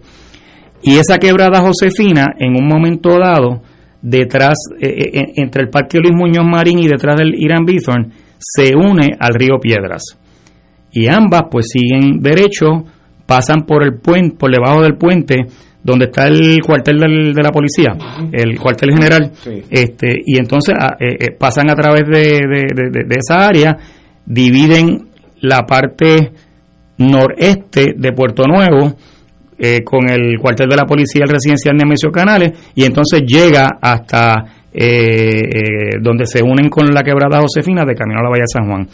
Eso era así hasta, yo diría, hace como 10 o 15 años, porque lo que provoca el movimiento de trabajo del cuerpo de ingenieros data de la década del 70 eh, por la forma en que hay un desparramamiento, desparramamiento urbano en todo San Juan, eh, eh, ese crecimiento urbano, esas urbanizaciones que se van desarrollando, pues ¿qué hacen? Impactan esas quebradas, impactan esos ríos y se empiezan a provocar inundaciones que dicho sea de paso, no son provocadas por los ríos y las quebradas, son provocadas por el impacto de nosotros los seres humanos que urbanizamos y nos metemos en los cauces e, impedimos cuando llueve o sube o sube el cauce del río que el agua tenga para dónde correr y entonces se provoca inundaciones. Pero hay otro factor que provoca inundaciones que no tiene que ver con los ríos, que son las alcantarillas pluviales y sanitarias de las mismas urbanizaciones, a las cuales no se le da adecuado mantenimiento, las cuales a veces colapsan,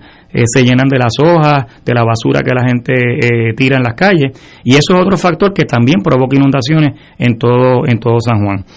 ¿Qué ocurre? En la década del 70 el gobierno de Puerto Rico, por los problemas que están empezando a surgir con las inundaciones, eh, le, piden al gobierno federal que haga algún tipo de estudio, que, que traten de asistir al gobierno de Puerto Rico en cuanto a qué hacer con el problema de las inundaciones, no solamente en, Puerto, en San Juan, pero también en otras regiones de Puerto Rico que se ven impactadas también por el desarrollo eh, urbano. Este, y entonces se le da la encomienda al cuerpo de ingenieros de hacer los estudios correspondientes para este, atender la situación y ver qué remedios se pueden adoptar.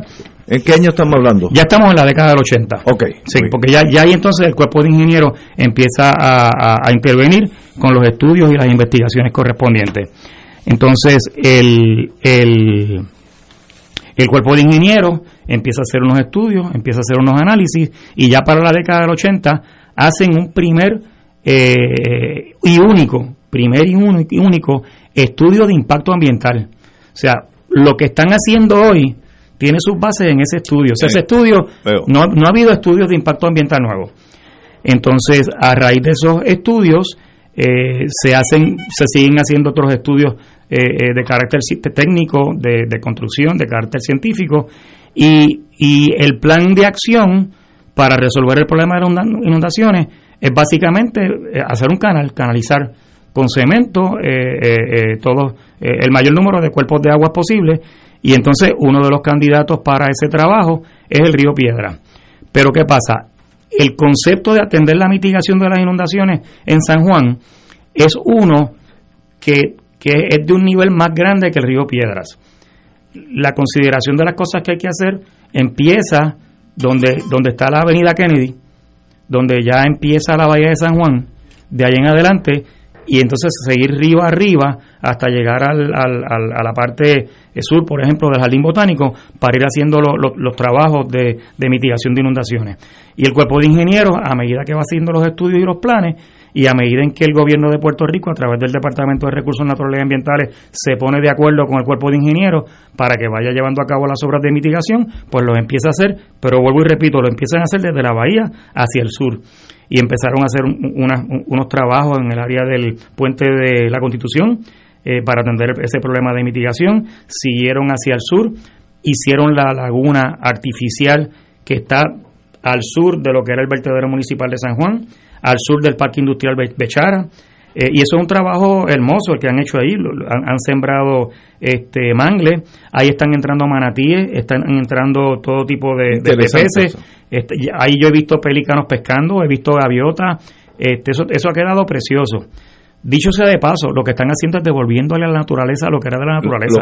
Porque todo eso era mangle.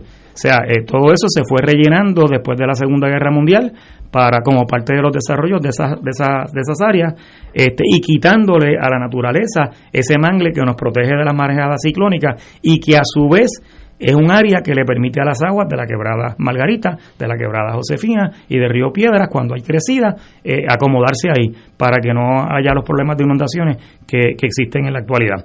Eh, ¿Qué sucede? En, en, ya para el 94 se otorga un contrato entre el Departamento de Recursos Naturales y Ambientales y el Cuerpo de Ingenieros donde el Departamento de Recursos Naturales y Ambientales le encomienda al cuerpo de ingenieros en ese contrato hacer los trabajos de diseño, de desarrollo y de construcción de las obras que se tienen que hacer para mitigar las inundaciones en el área de San Juan y en particular en la cuenca del río Piedra y lo que ellos llaman el río Puerto Nuevo, que no es tal, eh, tienen una manía de cambiarle los nombres a los cuerpos de agua. El, el río Puerto Nuevo es la extensión del río Piedra hasta que llega a, a, esa charca de agua que hay ahora a la derecha del, del expreso, cuando uno va desde, desde Plaza Las Américas hacia Bayamón. Eh, y entonces la canalización que se hizo ya hace muchísimos años atrás de la quebrada Josefina, que es lo que le digo, el canal ese de cemento que hay, que pasa por Baskin Robbins, y que viene, esos canales de cemento vienen desde las quebradas de las lomas hasta, hasta, hasta ahí. Entonces, el, ahí empieza entonces el cuerpo de ingenieros a seguir haciendo estudios, haciendo planes de diseño. Yo vivo en University Garden, yo tengo el río frente a mi casa, yo vivo en la calle Sorbona. pasa literalmente por al lado. Claro, y... y la calle que bordea el río Piedra correcto, en University Exactamente, exactamente. Yo conecta por un puentecito hacia el área Hacia de, jardines metropolitanos. exacto. Correcto. Entonces, yo, yo me crié en University Garden, mi papá y mi mamá compraron allí en el 62 o sea que, que como la palma de mi mano me conozco porque corrí bicicleta, tiré piedra, este, hice de todo este, desde chiquito allí. Pero cuando ya era mayor y me crié en otra calle, pues compré en la Sorbona porque quería estar frente al río. Y de hecho, frente a mi casa yo, yo hice un bosquecito con los árboles que, que sembré. Qué lindo. Este, entonces, el, ya en la comunidad pues estaba el rum rum este, los rumores, ah, mira, van a canalizar el río, van a canalizar el río, van a canalizar el río. Pero no había nada claro, no había transparencia en cuanto a eso, porque nunca se han llevado a cabo vistas públicas. Eh, nunca ha habido notificación por parte de recursos naturales o del cuerpo de ingenieros formalmente, en casa por casa, con, con literatura, con, con, con, documentación en lo que respecta a, a, lo que se quiere hacer a esos efectos. Eh, y no es hasta ahora que se hacen unas presentaciones informales, y repito, son presentaciones informales, no son vistas públicas por parte del, del cuerpo de ingenieros, donde se invita así en, en, forma general a, a, la comunidad, no se entera toda la comunidad, porque no hay el tipo de notificación formal casa por casa, ni la publicación de edictos para que la gente se entere de lo que van a hacer. Este, y, y ya entonces de buenas a primeras, vecinos de la comunidad, vemos un letrerito chiquitito que hay al final del puente eh, que separa University Garden de, de Metropolitano, donde está la calle del Galileo, pues hay un letrerito chiquito que, hace referencia a un permiso de deslinde por parte del Departamento de Recursos Naturales y Ambientales eh, para fines del deslinde de, de coger la reserva de terreno de, de recursos naturales entonces le notifican a la gente si usted quiere una vista sobre esto, pues eh, con este número de, de, permiso, eh, pídala, pero el letrerito lo pusieron después que pasó esa fecha. Entonces un letrero bien pequeñito que todo el mundo pasa por ahí con el carro rápido porque va a tal sitio, porque por la mañana va para el trabajo, por, por las razones que sean. Y si no es que alguien que va caminando por ahí se percata, y entonces uno de los del grupo se percató, este, eh, le tomó una foto, eh, empiezan a hablarse miembros de la comunidad y se crea el comité. Entonces, algunas de las personas que estaban en el comité, pues me conocen a mí, este, querían tener un abogado en el comité y me invitaron a que formara parte. Yo dije, pues, encantado de la vida, pues yo, yo, yo me uno porque quiero, quiero proteger ese, ese recurso natural. Que dicho sea de paso, ese recurso es un, es un corredor ecológico es un bosque, y es, pasa por ahí. Es como un parque lineal, eh, es como un parque lineal eh, eh, pasivo. Yo quisiera que si ustedes tuvieran la oportunidad, lo sabe Tato porque Tato vive allí en, una de las urbanizaciones aledañas y de cada rato yo me lo encuentro frente a mi casa por la mañana cuando voy para el trabajo porque está caminando por allí este y nos conocemos ya pues de, antes de eso este yo quisiera que un, un día especialmente los fines de semana se, pararse allí una tarde o una mañana, el número de personas que camina por la acera, caminan con sus niños, con los bebés en los carritos, los papás con los hijos y las mamás, o los abuelos y las abuelas, caminan por la por la ribera, por el área verde, ¿por qué? Porque ahí hay árboles frutales. Ahora es la época del mango, están cayendo mangos allí a montón por chavo. Y eso se une con el jardín botánico. Eso, si usted, bueno, se podría unir si no es porque unos comercios, que esa es otra parte, otra parte del problema, unos comercios que están entre University Garden y el Jardín Botánico han invadido la ribera. Han invadido la ribera. uno no puede, para llegar hasta el Jardín Botánico, uno tiene que meter en el río y seguir caminando río, río arriba para llegar al Jardín Botánico. Pero si, eso, si esos negocios que es, otra parte del problema que nosotros estamos estudiando, no hubieran invadido el, la ribera y el cauce, pues uno podría caminar por ahí y llegar hasta el jardín botánico. En esa parte de University Gardens, hasta donde termina University Garden y, donde termina eh, en el río eh, eh, Jalines Metropolitano y donde empieza, mire, ahí hay más de, más de 200 árboles. Hay árboles este, frutales, hay árboles de todo tipo, hay un montón de caobas. En University Garden vivía un doctor, el doctor Florencio Sáenz, que yo me acuerdo de chiquito de él porque él tenía también el consultorio médico en la urbanización y él en su tiempo libre andaba con un carretón enganchado del carro, lleno de palitos de caoba. y donde él pudiera, él sembraba uno. y todos esos palitos de caoba este, eh, eh, que están allí, están sembrados por, él, están enormes porque estamos hablando de árboles sembrados en la década del, fines de la década del 60, principios de la década del 70. Donde está la escuela University High, eh, que está en la, en la, en la Notre Dame, eh, antes de que esa escuela la construyeran, ahí él sembró un montón de palitos de caoba, este, pero montones. Este, en un momento dado nos enteramos que hace como 15 o 20 años que esa escuela, que es de la Administración de Edificios Públicos, iban a tumbar un montón de esos árboles y nos revelamos. O sea, escribimos al director o a la directora, formamos un revolú y finalmente eh, no, nos explicaron, no, mire, que estos en particular están ya enfermos y hay que tumbarlos y pues nosotros cedimos ahí, pero se han quedado ahí un montón de árboles de caoba. ¿Y, ¿Y cuál es el plan, si todo sigue su curso burocrático, cuál es el plan de, del cuerpo de ingenieros en torno a la canalización tipo Los Ángeles de Río Piedra? Construirla durante los próximos años. Y eso va a implicar... En cemento, igual que Los Ángeles. Correcto. Y eso, digo, no, con la misma tamaño, pero es el mismo concepto. Y el, el, yo tuve la oportunidad porque nos dieron audiencia, o sea, el comité de diálogo pidió una reunión con, con oficiales del cuerpo de ingenieros y se llevó a cabo una reunión, nos hicieron una presentación el 10 de marzo pasado y con la boca de ellos nos dijeron que todos los árboles se van, todo se va, todo. Entonces nosotros, pero, pero eso ya está decidido, eso ya está decidido, ese es el diseño. Yo, pero hay cambio climático, hay esto, hay lo otro, están las ventajas de ese bosque, es necesario hacerlo, es que ese es el diseño. O sea, e, ellos es un tranque absoluto. Obviamente ante ese tranque y ante lo que para nosotros es inverosímil, que vayan a, a destruir toda esa naturaleza, porque porque nosotros no estamos en contra de que se atienda el problema de la mitigación de inundaciones. Hay un problema con las inundaciones, hay que atenderlo.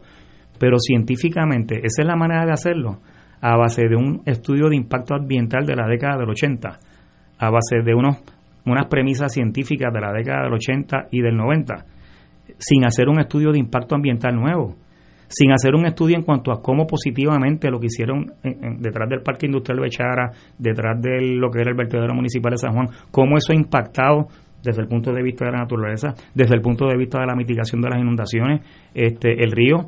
Y entonces hay otro problema adicional que para nosotros también, desde el punto de vista científico, es inverosímil.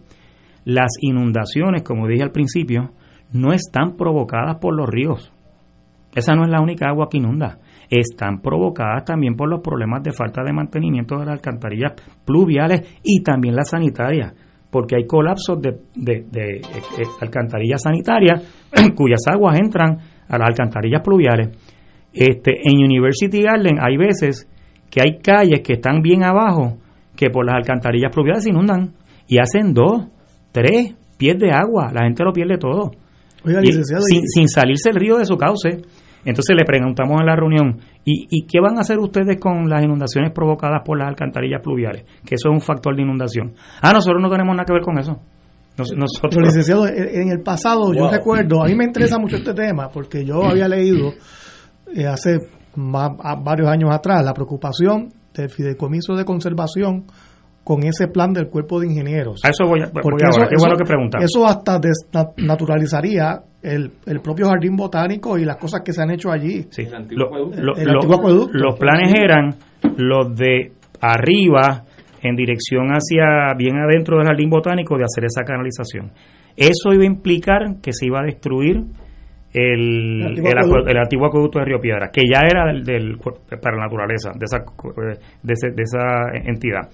Entonces ellos eh, eh, eh, tomaron las medidas correspondientes, enfrentaron al cuerpo de ingenieros y lograron persuadir al cuerpo de ingenieros de que no se debía hacer eso. Y ya eso se salvó. Ellos movieron ahora la canalización hasta antes de donde empieza el jardín botánico norte que es donde está el, jardín que uno va allí la antigua planta de ron no, e, esa está al sur ese es el jardín botánico sur eh, está la oficina de la presidencia de la Universidad de Puerto Rico. Ah, pero yo pensaba que la planta piloto era ahí. No, eh, forma, forma parte del jardín botánico, pero está en el lado sur. Ah, yo pensaba que era en el norte que estaba ahí. No, no, está en el lado sur. Donde está la, editorial ahí.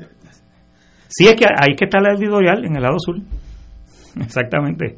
Porque la, la, la parte sur del jardín botánico, si uno va por la cajetera número uno, o sea, donde, donde termina la Muñoz Rivera y empieza la número uno, pues eso está a la derecha, si uno va para Cagua.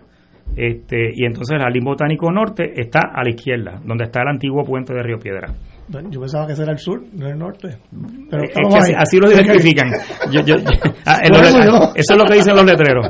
Está bien. Pues, pues ellos lo lograron este, eh, salvar y de hecho el cuerpo de ingenieros hizo un estudio cultural eh, de, de, cómo eh, la mitigación y la canalización afectaba a la cultura y es un estudio bien extenso, es como de, de, un poquito más de 100 páginas, pero el estudio gira en torno solamente al acueducto de Río Piedra y todo el resto del impacto cultural que tiene este proyecto Eh, y repito, es un parque pasivo, lineal, que lo utilizan cientos de personas. Allí yo he visto gente que no son de University Garden, ni de Jalisco Metropolitano, ni de Villanevares, que, que me pongo a hablar con ellos. La, la última vez eh, tuve una conversación con, con una persona que estaba caminando su perro le expliqué lo que estaba pasando. Él dijo, pero ¿cómo va a ser? Eso es imposible. Y yo le pregunté, ¿de, de cuál comunidad es usted? No, yo no soy de aquí, yo vengo de otro sitio y vengo a caminar por aquí porque esto me encanta. Ya, pues qué bueno. este Y, y, he conocido a, varias personas que no son de allí, que llegan hasta allí, estacionan su vehículo y caminan y disfrutan de todo eso. usted dijo al principio, compañero, que esto es a solicitud del gobierno de Puerto Rico que le solicitan al cuerpo de ingenieros este estudio, eh, así que en realidad el que determina esa viabilidad de canalización es el gobierno de Puerto Rico. No es quien determina la viabilidad. ¿Quién lo solicita? Lo solicita y es el dueño del proyecto. O sea, en otras palabras. Si usted examina el contrato de 1994, este es el contrato donde le dan la encomienda al cuerpo de ingenieros de hacer el diseño, desarrollo y construcción. En el, en el 94. 94. Ha, ha, sufrido algunas modificaciones al contrato, pero este es el contrato que es. ¿Por qué? Porque este contrato tiene unos artículos donde aparecen unas, eh, aunque llaman al, al Departamento de Recursos Naturales el auspiciador, el sponsor, si uno se lee el contrato uno se da cuenta de que es el dueño del proyecto. Y tiene que ser así, porque el cuerpo de ingenieros no es dueño de los recursos naturales de ningún territorio, de ningún estado. E, e, es una división del ejército a quien le encomiendan unos trabajos técnicos de diseño y de construcción para atender X o Y situación. Este, y aquí, en este contrato, hay unas obligaciones que tiene el cuerpo de ingenieros y hay unas obligaciones que tiene el, Departamento de Recursos Naturales y Ambientales. ¿Y qué sucede? Eh, dentro de esas obligaciones hay unas labores de, de una responsabilidad de supervisión, de verificación de los estudios, de verificación de los planos, etcétera. O sea, la última palabra quien la tiene es el gobierno de Puerto Rico.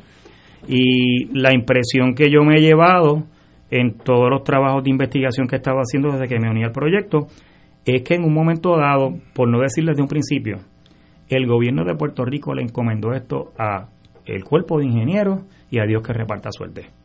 O sea, sin, sin supervisión, ah. sin seguimiento. Le voy a dar un ejemplo reciente. Wow. Nosotros entendemos que nosotros no nos podemos oponer a las cosas por oponernos a las cosas.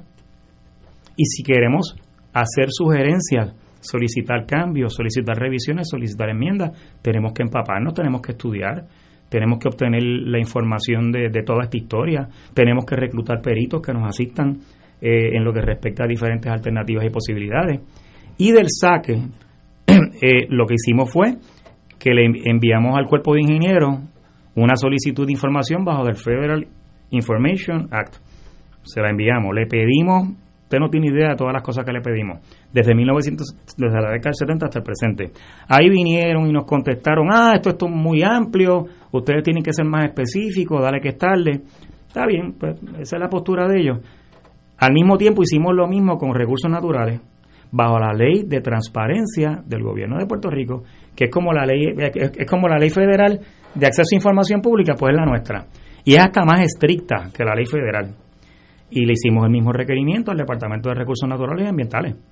Y se lo hicimos también al municipio de San Juan. ¿Por qué? Porque el municipio de San Juan tiene que tener injerencia en cuanto a todo esto. Este, eh, Recursos Naturales eventualmente nos contestó, nos enviaron un listado de todas las cosas que tenían y en la carta nos dicen, bueno, vengan aquí al, al Departamento de Recursos Naturales a examinar los documentos para que nos digan eh, qué quieren y para decirles cuánto cuesta eso. Entonces le dijimos, mire, lamentablemente nosotros no vamos a ir allá a examinar nada, nosotros lo queremos todo, para verlo con nuestros clientes, para estudiarlo con la gente que nos está asesorando. Este, así es que díganos cuánto es, es más, le podemos llevar una memoria portátil para que nos den todos los documentos en PDF, para no gastar papel. Este, y si hay un costo, lo pagamos, no hay problema. Silencio le damos seguimiento al pedido. Silencio, le damos seguimiento otra vez al pedido. Me contestan, no, mire, como esto es un asunto legal y la carta la firmó el secretario auxiliar de Recursos Naturales, el ingeniero Edgardo Contreras. O sea, él le encomendaron eso. Pues me escribe una carta diciendo, mira, como esto es un asunto legal, se lo referimos al, al, director de la Oficina Legal de Recursos Naturales. Y yo digo, ¿pero para qué si yo usted me dijo los documentos que tiene? y, lo que tiene que hacer es entregar, o sea, entregárnoslo. Pues nos vimos obligados a radicar una petición de mandamos que está pendiente ahora en el Tribunal Superior de San Juan. Eh, con el municipio de San Juan eh, nos, nos ocurrió algo bien extraño. Nos enviaron una certificación yendo punto por punto de nuestra carta indicándonos que no tienen ningún documento. Yo, pero, pero que ¿cómo es eso? Entonces, la carta, la certificación es de una oficinita del municipio de San Juan, que es la oficina de asuntos ambientales, algo así. Yo no le hice la petición en representación de mis clientes a esa oficina, yo se la hice al municipio de San Juan completo, al alcalde. Y entonces, lo cómico de la certificación es que si usted lee la, la, la carta de recursos naturales, indicándonos todo lo que tienen, para ofrecérnoslo a nosotros, hay comunicaciones con el municipio de San Juan. ¿Y qué pasó? El municipio las votó, las echaron en un zafacón. ¿Cómo desaparecieron? Entonces, ya en el tribunal, porque radicamos un mandamos contra el municipio de San Juan, este, ya en el tribunal el Departamento de Justicia intervino porque como el Departamento de Recursos Naturales es una agencia del gobierno, tuvimos que demandar al departamento, al secretario de Recursos Naturales y al ELA, al gobierno de Puerto Rico. Pues ya intervino el Departamento de Justicia y poquito a poco nos están empezando a enviar por PDF documentos por correo electrónico. Que es lo, lo que, que Tenemos que ir a una pausa y continuamos con el licenciado Roberto Maldonado y la canalización del río Piedra. Vamos a una pausa. Fuego Cruzado está contigo en todo Puerto Rico. ¿Tienes cáncer de páncreas o del pulmón? Si has recibido terapia y el cáncer continúa avanzando, no pierdas la esperanza. Existen nuevas terapias basadas en el perfil molecular para pacientes de cáncer de páncreas o pulmón, disponibles en Puerto Rico únicamente en Pan Oncology Trials. Llame hoy al 787-407-3333. 407-3333. Pan Oncology Trials, ofreciendo protocolos de tratamiento con la ciencia más avanzada para combatir el cáncer. PSB presenta su concierto Para ti papá, sábado 19 de junio a las 7 de la noche en la Sala Sinfónica Pablo Casal del Centro de Bellas Artes Luis Aferré, con la participación de Voces de Alabanza, La Tuna Segreles y como artistas invitados Chali Hernández, Jacqueline Capó y Beth Avilés. Todos prometen regalarle a los padres una noche inolvidable. No te lo pierdas. Para información y boletos 787-505-6677 y 787-620-4444. Fanático del deporte, la mejor información y el mejor análisis lo escuchas los sábados a las 2 de la tarde por Impacto Deportivo con Javier Sabat y el más completo elenco en deportes por Radio Paz 810 AM y en las redes sociales Facebook Impacto Deportivo Radio PR Twitter e Instagram Impacto underscore Deport juntos, impactando el deporte nacional. Radio Paz te ofrece el mejor motivo para levantarte temprano y disfrutar el comienzo de un nuevo día de lunes a viernes con Enrique Liboy y Radio Paz en la mañana. La dosis perfecta de noticias, deportes y éxitos musicales de todos los tiempos, humor y curiosidades, calendario de actividades y tus peticiones musicales por el 787-300-4982. Conéctate con el 810 AM de lunes a viernes con Enrique Liboy y Radio Paz en la mañana. Oro 92.5 te invita al viaje Ruta del Vino España y Portugal del 21 de noviembre al 13 de diciembre del 2021. Visitaremos las regiones de Riviera del Duero, La Rioja y Oporto en Portugal. Incluye catas de vino, visitas a las bodegas de Marqués de Riscal, Sanderman, Marqués de Cáceres y Valdecuevas entre otras. Excursión al Museo del Vino y crucero por el río Duero. Nos acompaña Ignacio Rivera, conductor del programa Fuego Cruzado. El viaje incluye boletos aéreos con Iberia, hoteles cuatro estrellas, todos los desayunos, almuerzos y cenas, catas de vino y visitas descritas en el programa. Servicio privado de autobús con aire acondicionado, guías, impuestos y cargos hoteleros. Reservaciones viaje Ruta del Vino España y Portugal. Llamar a Culture Travel al 787-454-2025, 787-538-3831 o al 787-552-0825. Nos reservamos el derecho de admisión. Ciertas restricciones aplican. Culture Travel. Licencia 152 AV90. Y ahora continúa Fuego Cruzado.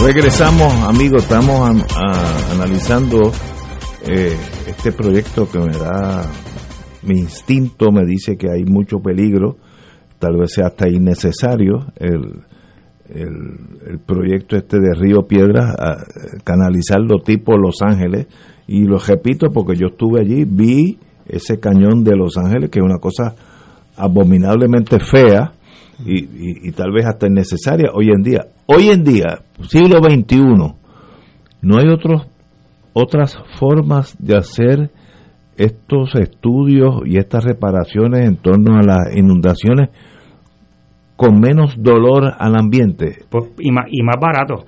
Por supuesto que lo hay.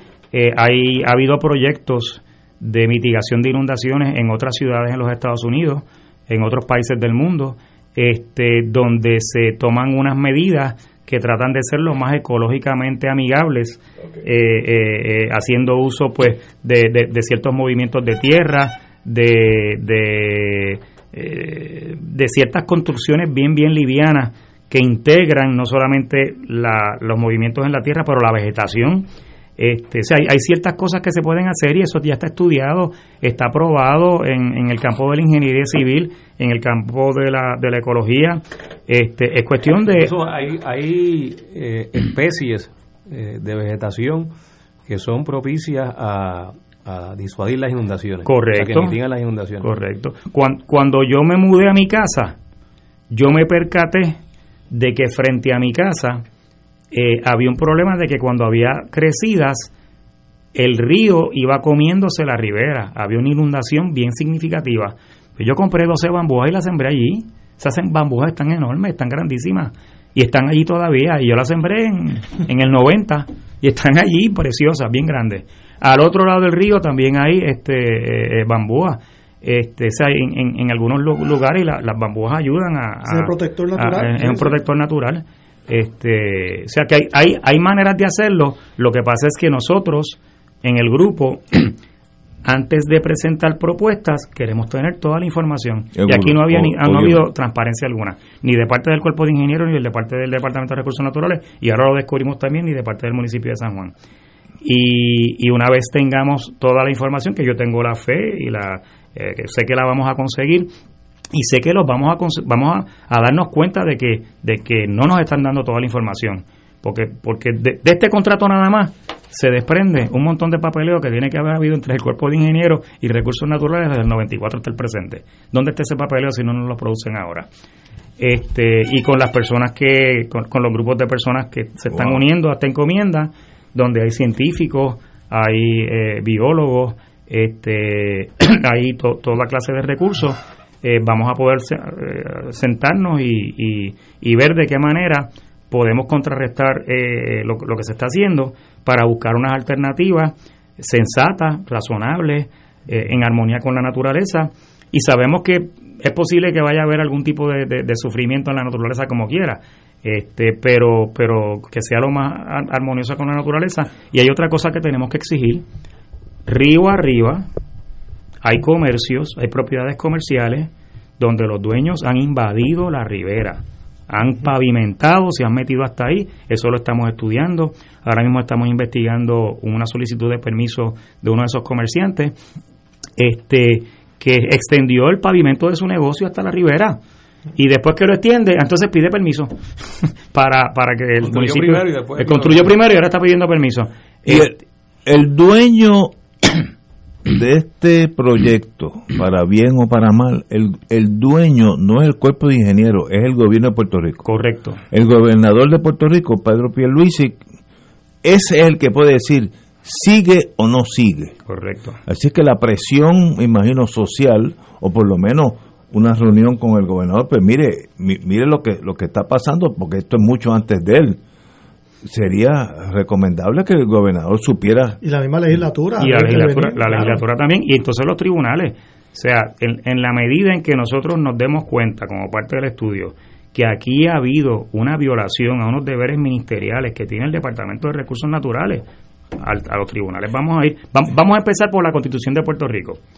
La sección 19 del artículo 6 de la Constitución de Puerto Rico, y lo quiero leer eh, de, ¿verdad? Quiero ser fiel al, al, texto. Al texto.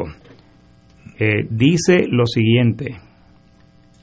Está subiendo aquí ahora en el teléfono miren lo que la más eficaz conservación de los recursos ah, se, lo sabe de memoria se lo sabe de memoria Tato. aquí hay genios de, toda índole dice que los recursos que, la política pública del gobierno de Puerto Rico es el, darle el, más cómo fue la más eficaz protección y conservación de los recursos naturales para el beneficio de toda la ciudadanía. De toda la ciudadanía. Así lo dice. Y eso es un mandato. Y, eso no es constitucional.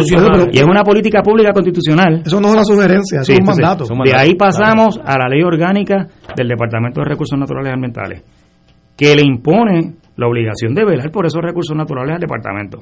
Y tenemos la ley del estuario de San Juan, que es la ley del año 2003, le digo el número ahora. Aquí está. Ley para designar el corredor ecológico de San Juan, la ley número 206 del 28 de agosto del 2003.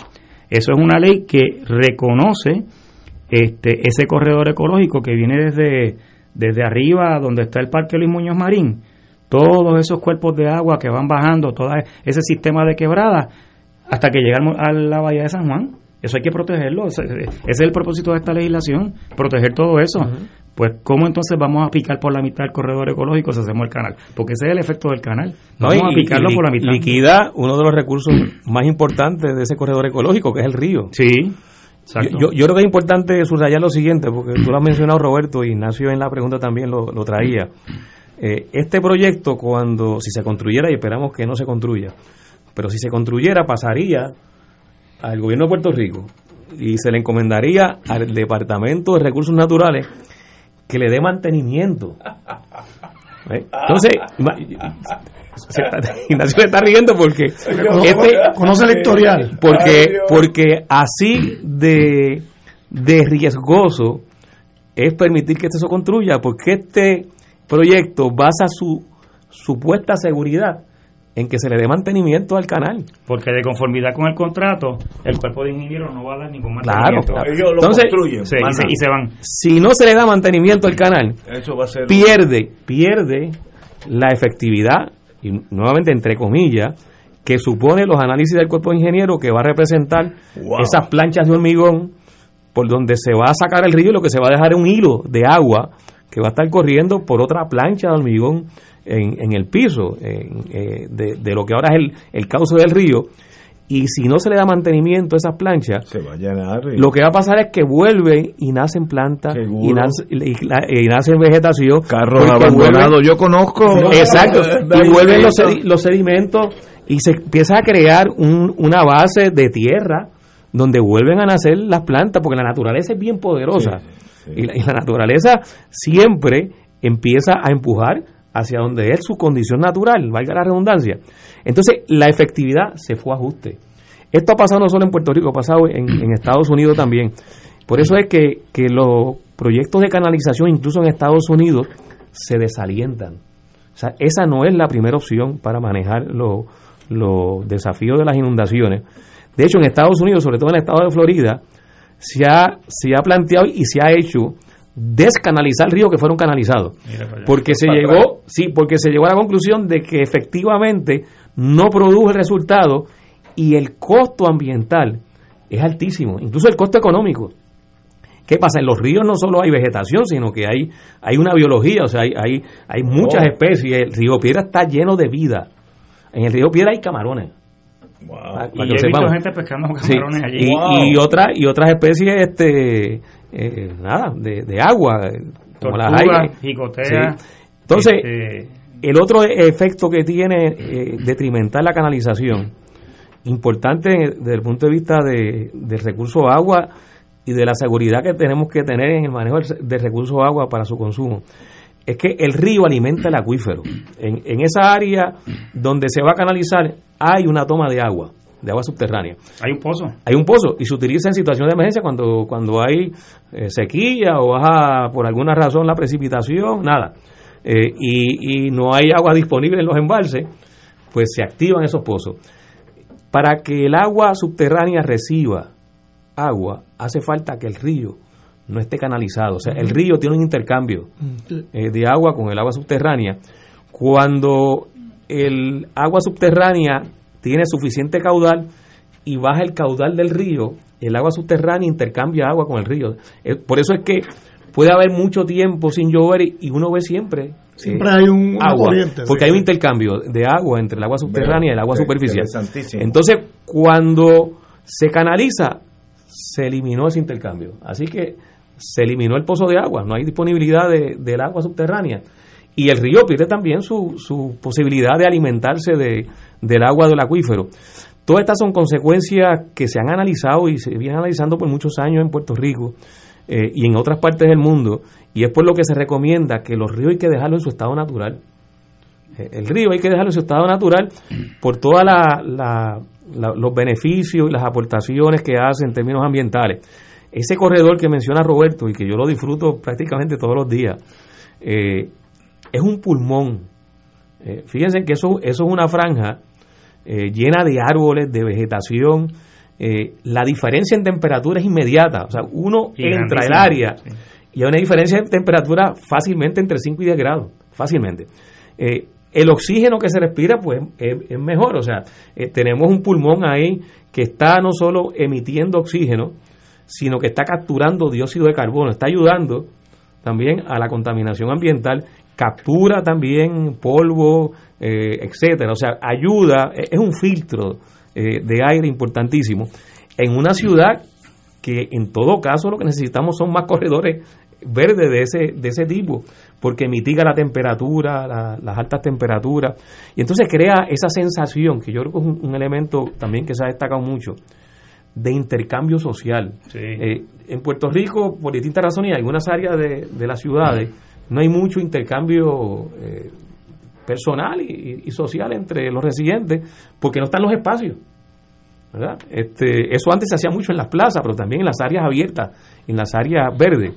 Pues esa, ese corredor del río Piedra, hay un intercambio social riquísimo. Eh, la gente corriendo, trotando, caminando, el que va llevando al nieto, o la nieta, o al hijo, al hijo o a la hija en, en, el cochecito, y el que va simplemente a disfrutar. O sea, a respirar aire y a, y a sentirse que está en un área eh, fresca y que de alguna manera le permite eh, un contacto con la naturaleza que en las áreas construidas y urbanas pues no la tenemos lamentablemente. incluso, y eso se va a ajuste con esta canalización, se incluso La, la riqueza de la relación entre los vecinos es mayor. ¿Por qué? Porque un planteamiento que nosotros estamos haciendo es que no solamente los que viven en la calle Sorbona, por la parte norte del río, la, ribera norte, y los que viven en la calle Galileo, de acuerdo al criterio nuestro, tenemos una servidumbre de paso sobre esa ribera, pero también toda la gente que utiliza esa, ese corredor ecológico, ya que nos referimos con servidumbre de paso. El Departamento de Recursos Naturales como que tiene la noción de que eso es de ellos. Esa área verde que colinda con el río, hay una parte bien grande que es del urbanizador, del desarrollador, de cuando se hizo la urbanización, que no podían hacer casas ahí. ¿Por qué? Porque estaban al lado del río. O sea, esa área verde no es pública, eh, eh, eh, tiene un dueño en el registro de la propiedad. En la medida en que todos los que vivimos en esa calle le damos el mantenimiento, porque si allí se aparece el municipio de San Juan a dar mantenimiento una o dos veces al año es mucho, a sembrar árboles, a, a recoger frutos, a disfrutar de eso allí, pues nosotros tenemos ya un derecho de servidumbre ahí, así como todo hijo de vecino que pasa por allí a, disfrutar de eso. Y ese derecho lo tenemos que, que, que ¿cómo se dice?, que, que defender. Y, y, más aún por, por esas relaciones socioculturales que se dan entre unos vecinos y otros. Porque yo, por ejemplo, yo me acuerdo que de un vecino que tenía, Quiñones, que él, pues porque quiso hacerlo, porque él le cantaba el jugo de parcha, eh, puso unos, unos pedazos, ¿cómo es que se dice para, para, el hambre una, unos estacas, una estaca, puso una línea de estaca frente a su casa con unos alambres de púa y llenó eso de pacha.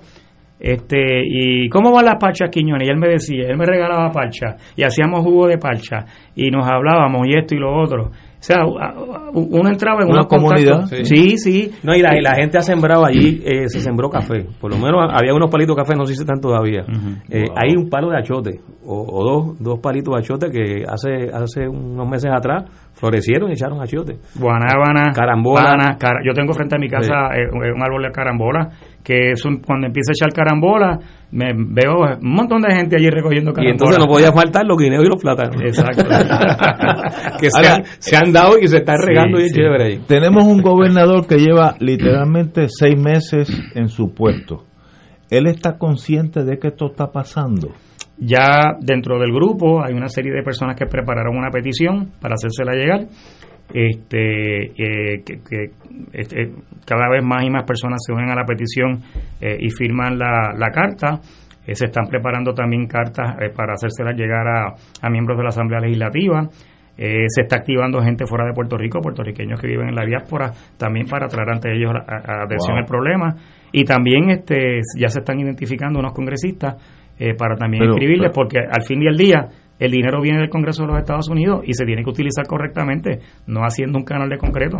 Pero yo, yo diría que el gobernador, nosotros los puertorriqueños debemos por lo menos estar ya conscientes de que le llevamos el mensaje al gobernador. Porque este lleva seis meses, tal vez él sepa tampoco como yo hasta ahora que me reúno con, con su señoría.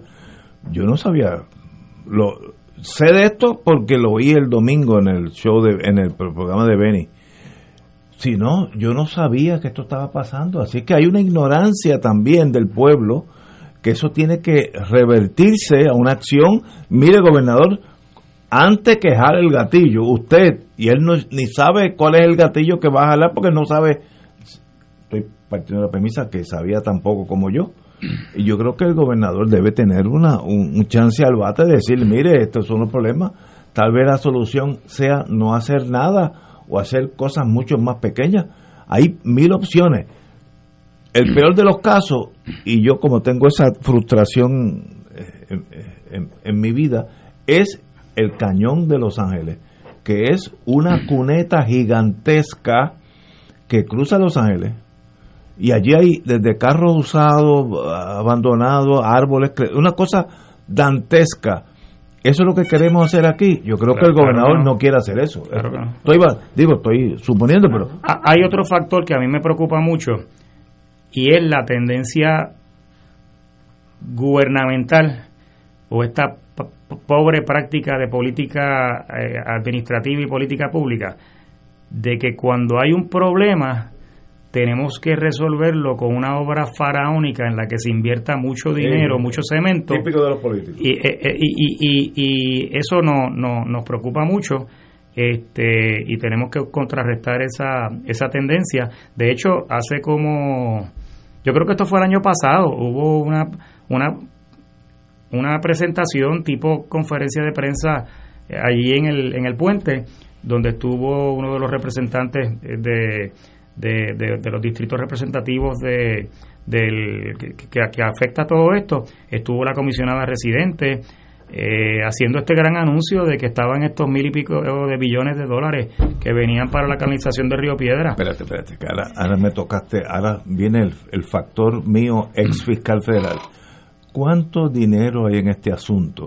Hay un total de dos mil millones de dólares para atender la mitigación de inundaciones en, creo que son cuatro ríos, y el que más dinero va a recibir es, el área del río Piedra, que son eh, 1.500 millones.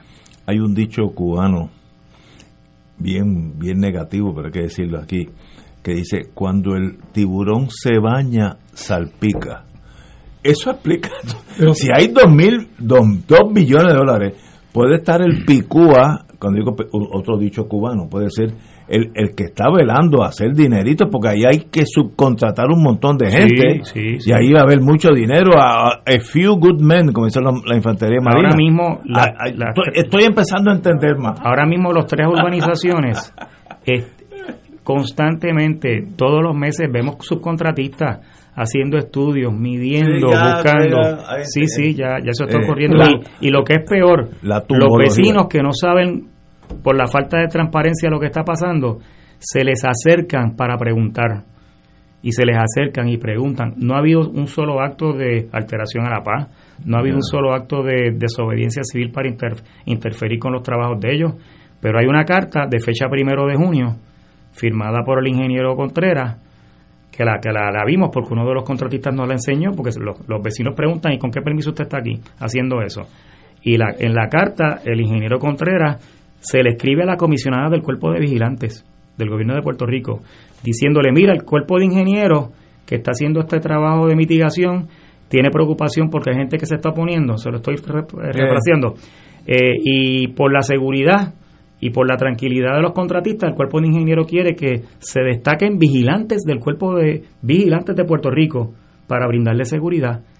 Y yo me leo la ley del cuerpo de vigilantes y la ley del cuerpo de vigilantes no, es para eso. Eso sería la policía de Puerto Rico o que contraten que contraten contratistas privados, eh, que guardias privados de seguridad y no hay ninguna razón porque no ha habido ningún incidente, ninguna querella de la policía, no ha habido ningún vecino que haya no, hecho no ha habido problema. No ha habido ningún Mi recomendación es que el gobernador de Puerto Rico tiene que tener eso un estudio ante su escritorio y de ahí para abajo es su problema, porque él es el, es el comandante de, de esta canalización. Porque si él dice paren, paren, y los miembros de la Asamblea Legislativa, porque University Garden tiene representantes, eh, tiene, senadores. Eh, tiene uno que es el precinto 2, que es el de Luis Raúl Torres, y ya de, de jardines metropolitanos eh, hacia, hacia Villanevares, ese le corresponde al representante, creo que es Pare. Es el precinto 4. El 4, exacto, exacto. Pero que hay también dos senadores de San Juan. Sí, claro. En lo, allí que, en lo que ustedes necesiten para detener esta acto de locura, pero como hay tanto dinero envuelto, pues puede hacer locura y otras cosas más, no voy a decir eso ahora. Eh, en lo que ustedes necesiten, saben que tienen a fuego cruzado de su lado. Gracias, Pueden venir aquí cuando quieran. Me llaman, tienen mi teléfono, vienen aquí, se exponen si hay que marchar, yo voy a hacer uno de esos. Yo me amarro a uno de los árboles de cabo. A uno de, a uno de los árboles de cabo. Ese es mío. Yo tengo un árbol de cabo que ya tiene mi nombre. Me, me pueden me pueden agestar amajado al, al, árbol de cabo. Porque si no, una vez que tú haces eso, estoy pensando en Los Ángeles.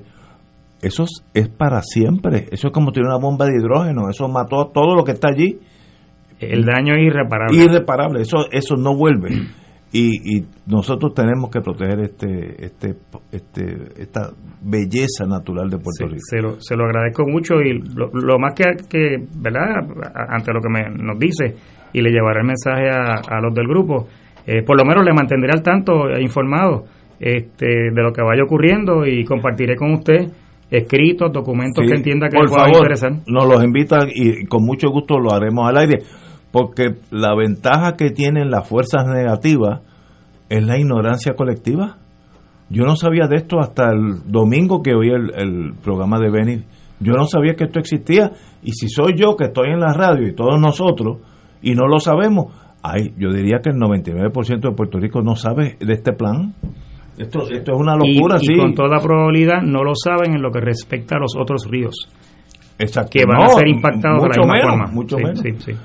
Roberto Maldonado, un privilegio tenerte aquí. Y igualmente, igualmente. Hermanos, y estamos contigo en esta esta causa tan noble de ustedes. Lo felicito porque Gracias. irse contra el establishment nunca es fácil. Siempre hay dolores de cabeza, así que lo felicito y cuenten con nosotros. Sí, pero yo siempre me acuerdo para estas cosas del Quijote. Continuamos, ¿cuánto nos quedan? Dos minutos, bueno, en dos minutos. Eh, Mañana es día de fiesta, Ignacio, salió. Oye, sí, el, gobernador concedió mañana día libre porque Joe Biden firmó una ley declarando el 18 de junio día festivo. No, es el 19. El 19 lo, que pasa es que se, como es sábado se celebra mañana. Oye, me dicen aquí, no te olvides decir que ahora están rompiendo el canal de Los Ángeles, lo están volviendo a mitigar. Yo no sabía eso. Es que eso es lo que está pasando en Estados Pues, Unidos. nosotros vamos a GB. Sí. allá, allá no se estimula la canalización de los ríos. Lo están rompiendo, dice. Incluso están tratando de revertirlo a su condición Y natural. nosotros vamos para Y adelante. nosotros estamos no, no en la ser. dirección contraria. A menos que sea por la tumbología de que haya unos milloncitos de que fulanito Construction Company dice este es el chance mío para luego retirarme en Orlando porque no hay ni elegancia donde te vas si tú haces un, un gran tumbe Mónaco eh, Nice pero no te va a ir a Orlando. Pero anyway eh, mucha gente nos está felicitando así que muchas gracias Roberto de verdad un privilegio. Gente que yo ni conozco me están diciendo excelente programa porque nos estás alertando a un peligro inminente. Eso es lo importante de esta canalización, un peligro inminente de todos nosotros. Así que qué bueno. Bueno, señores, tenemos que irnos. Roberto, un privilegio tenerte aquí. Igualmente, verdad. igualmente, gracias por la invitación. amigos en fuego cruzado. Ok. Y nos veremos pronto. Yo, yo sé que esta batalla es de muchos años. Habrán victorias y derrotas, pero cuenta con nosotros. Gracias, gracias, muchas gracias. Señores, hasta mañana viernes.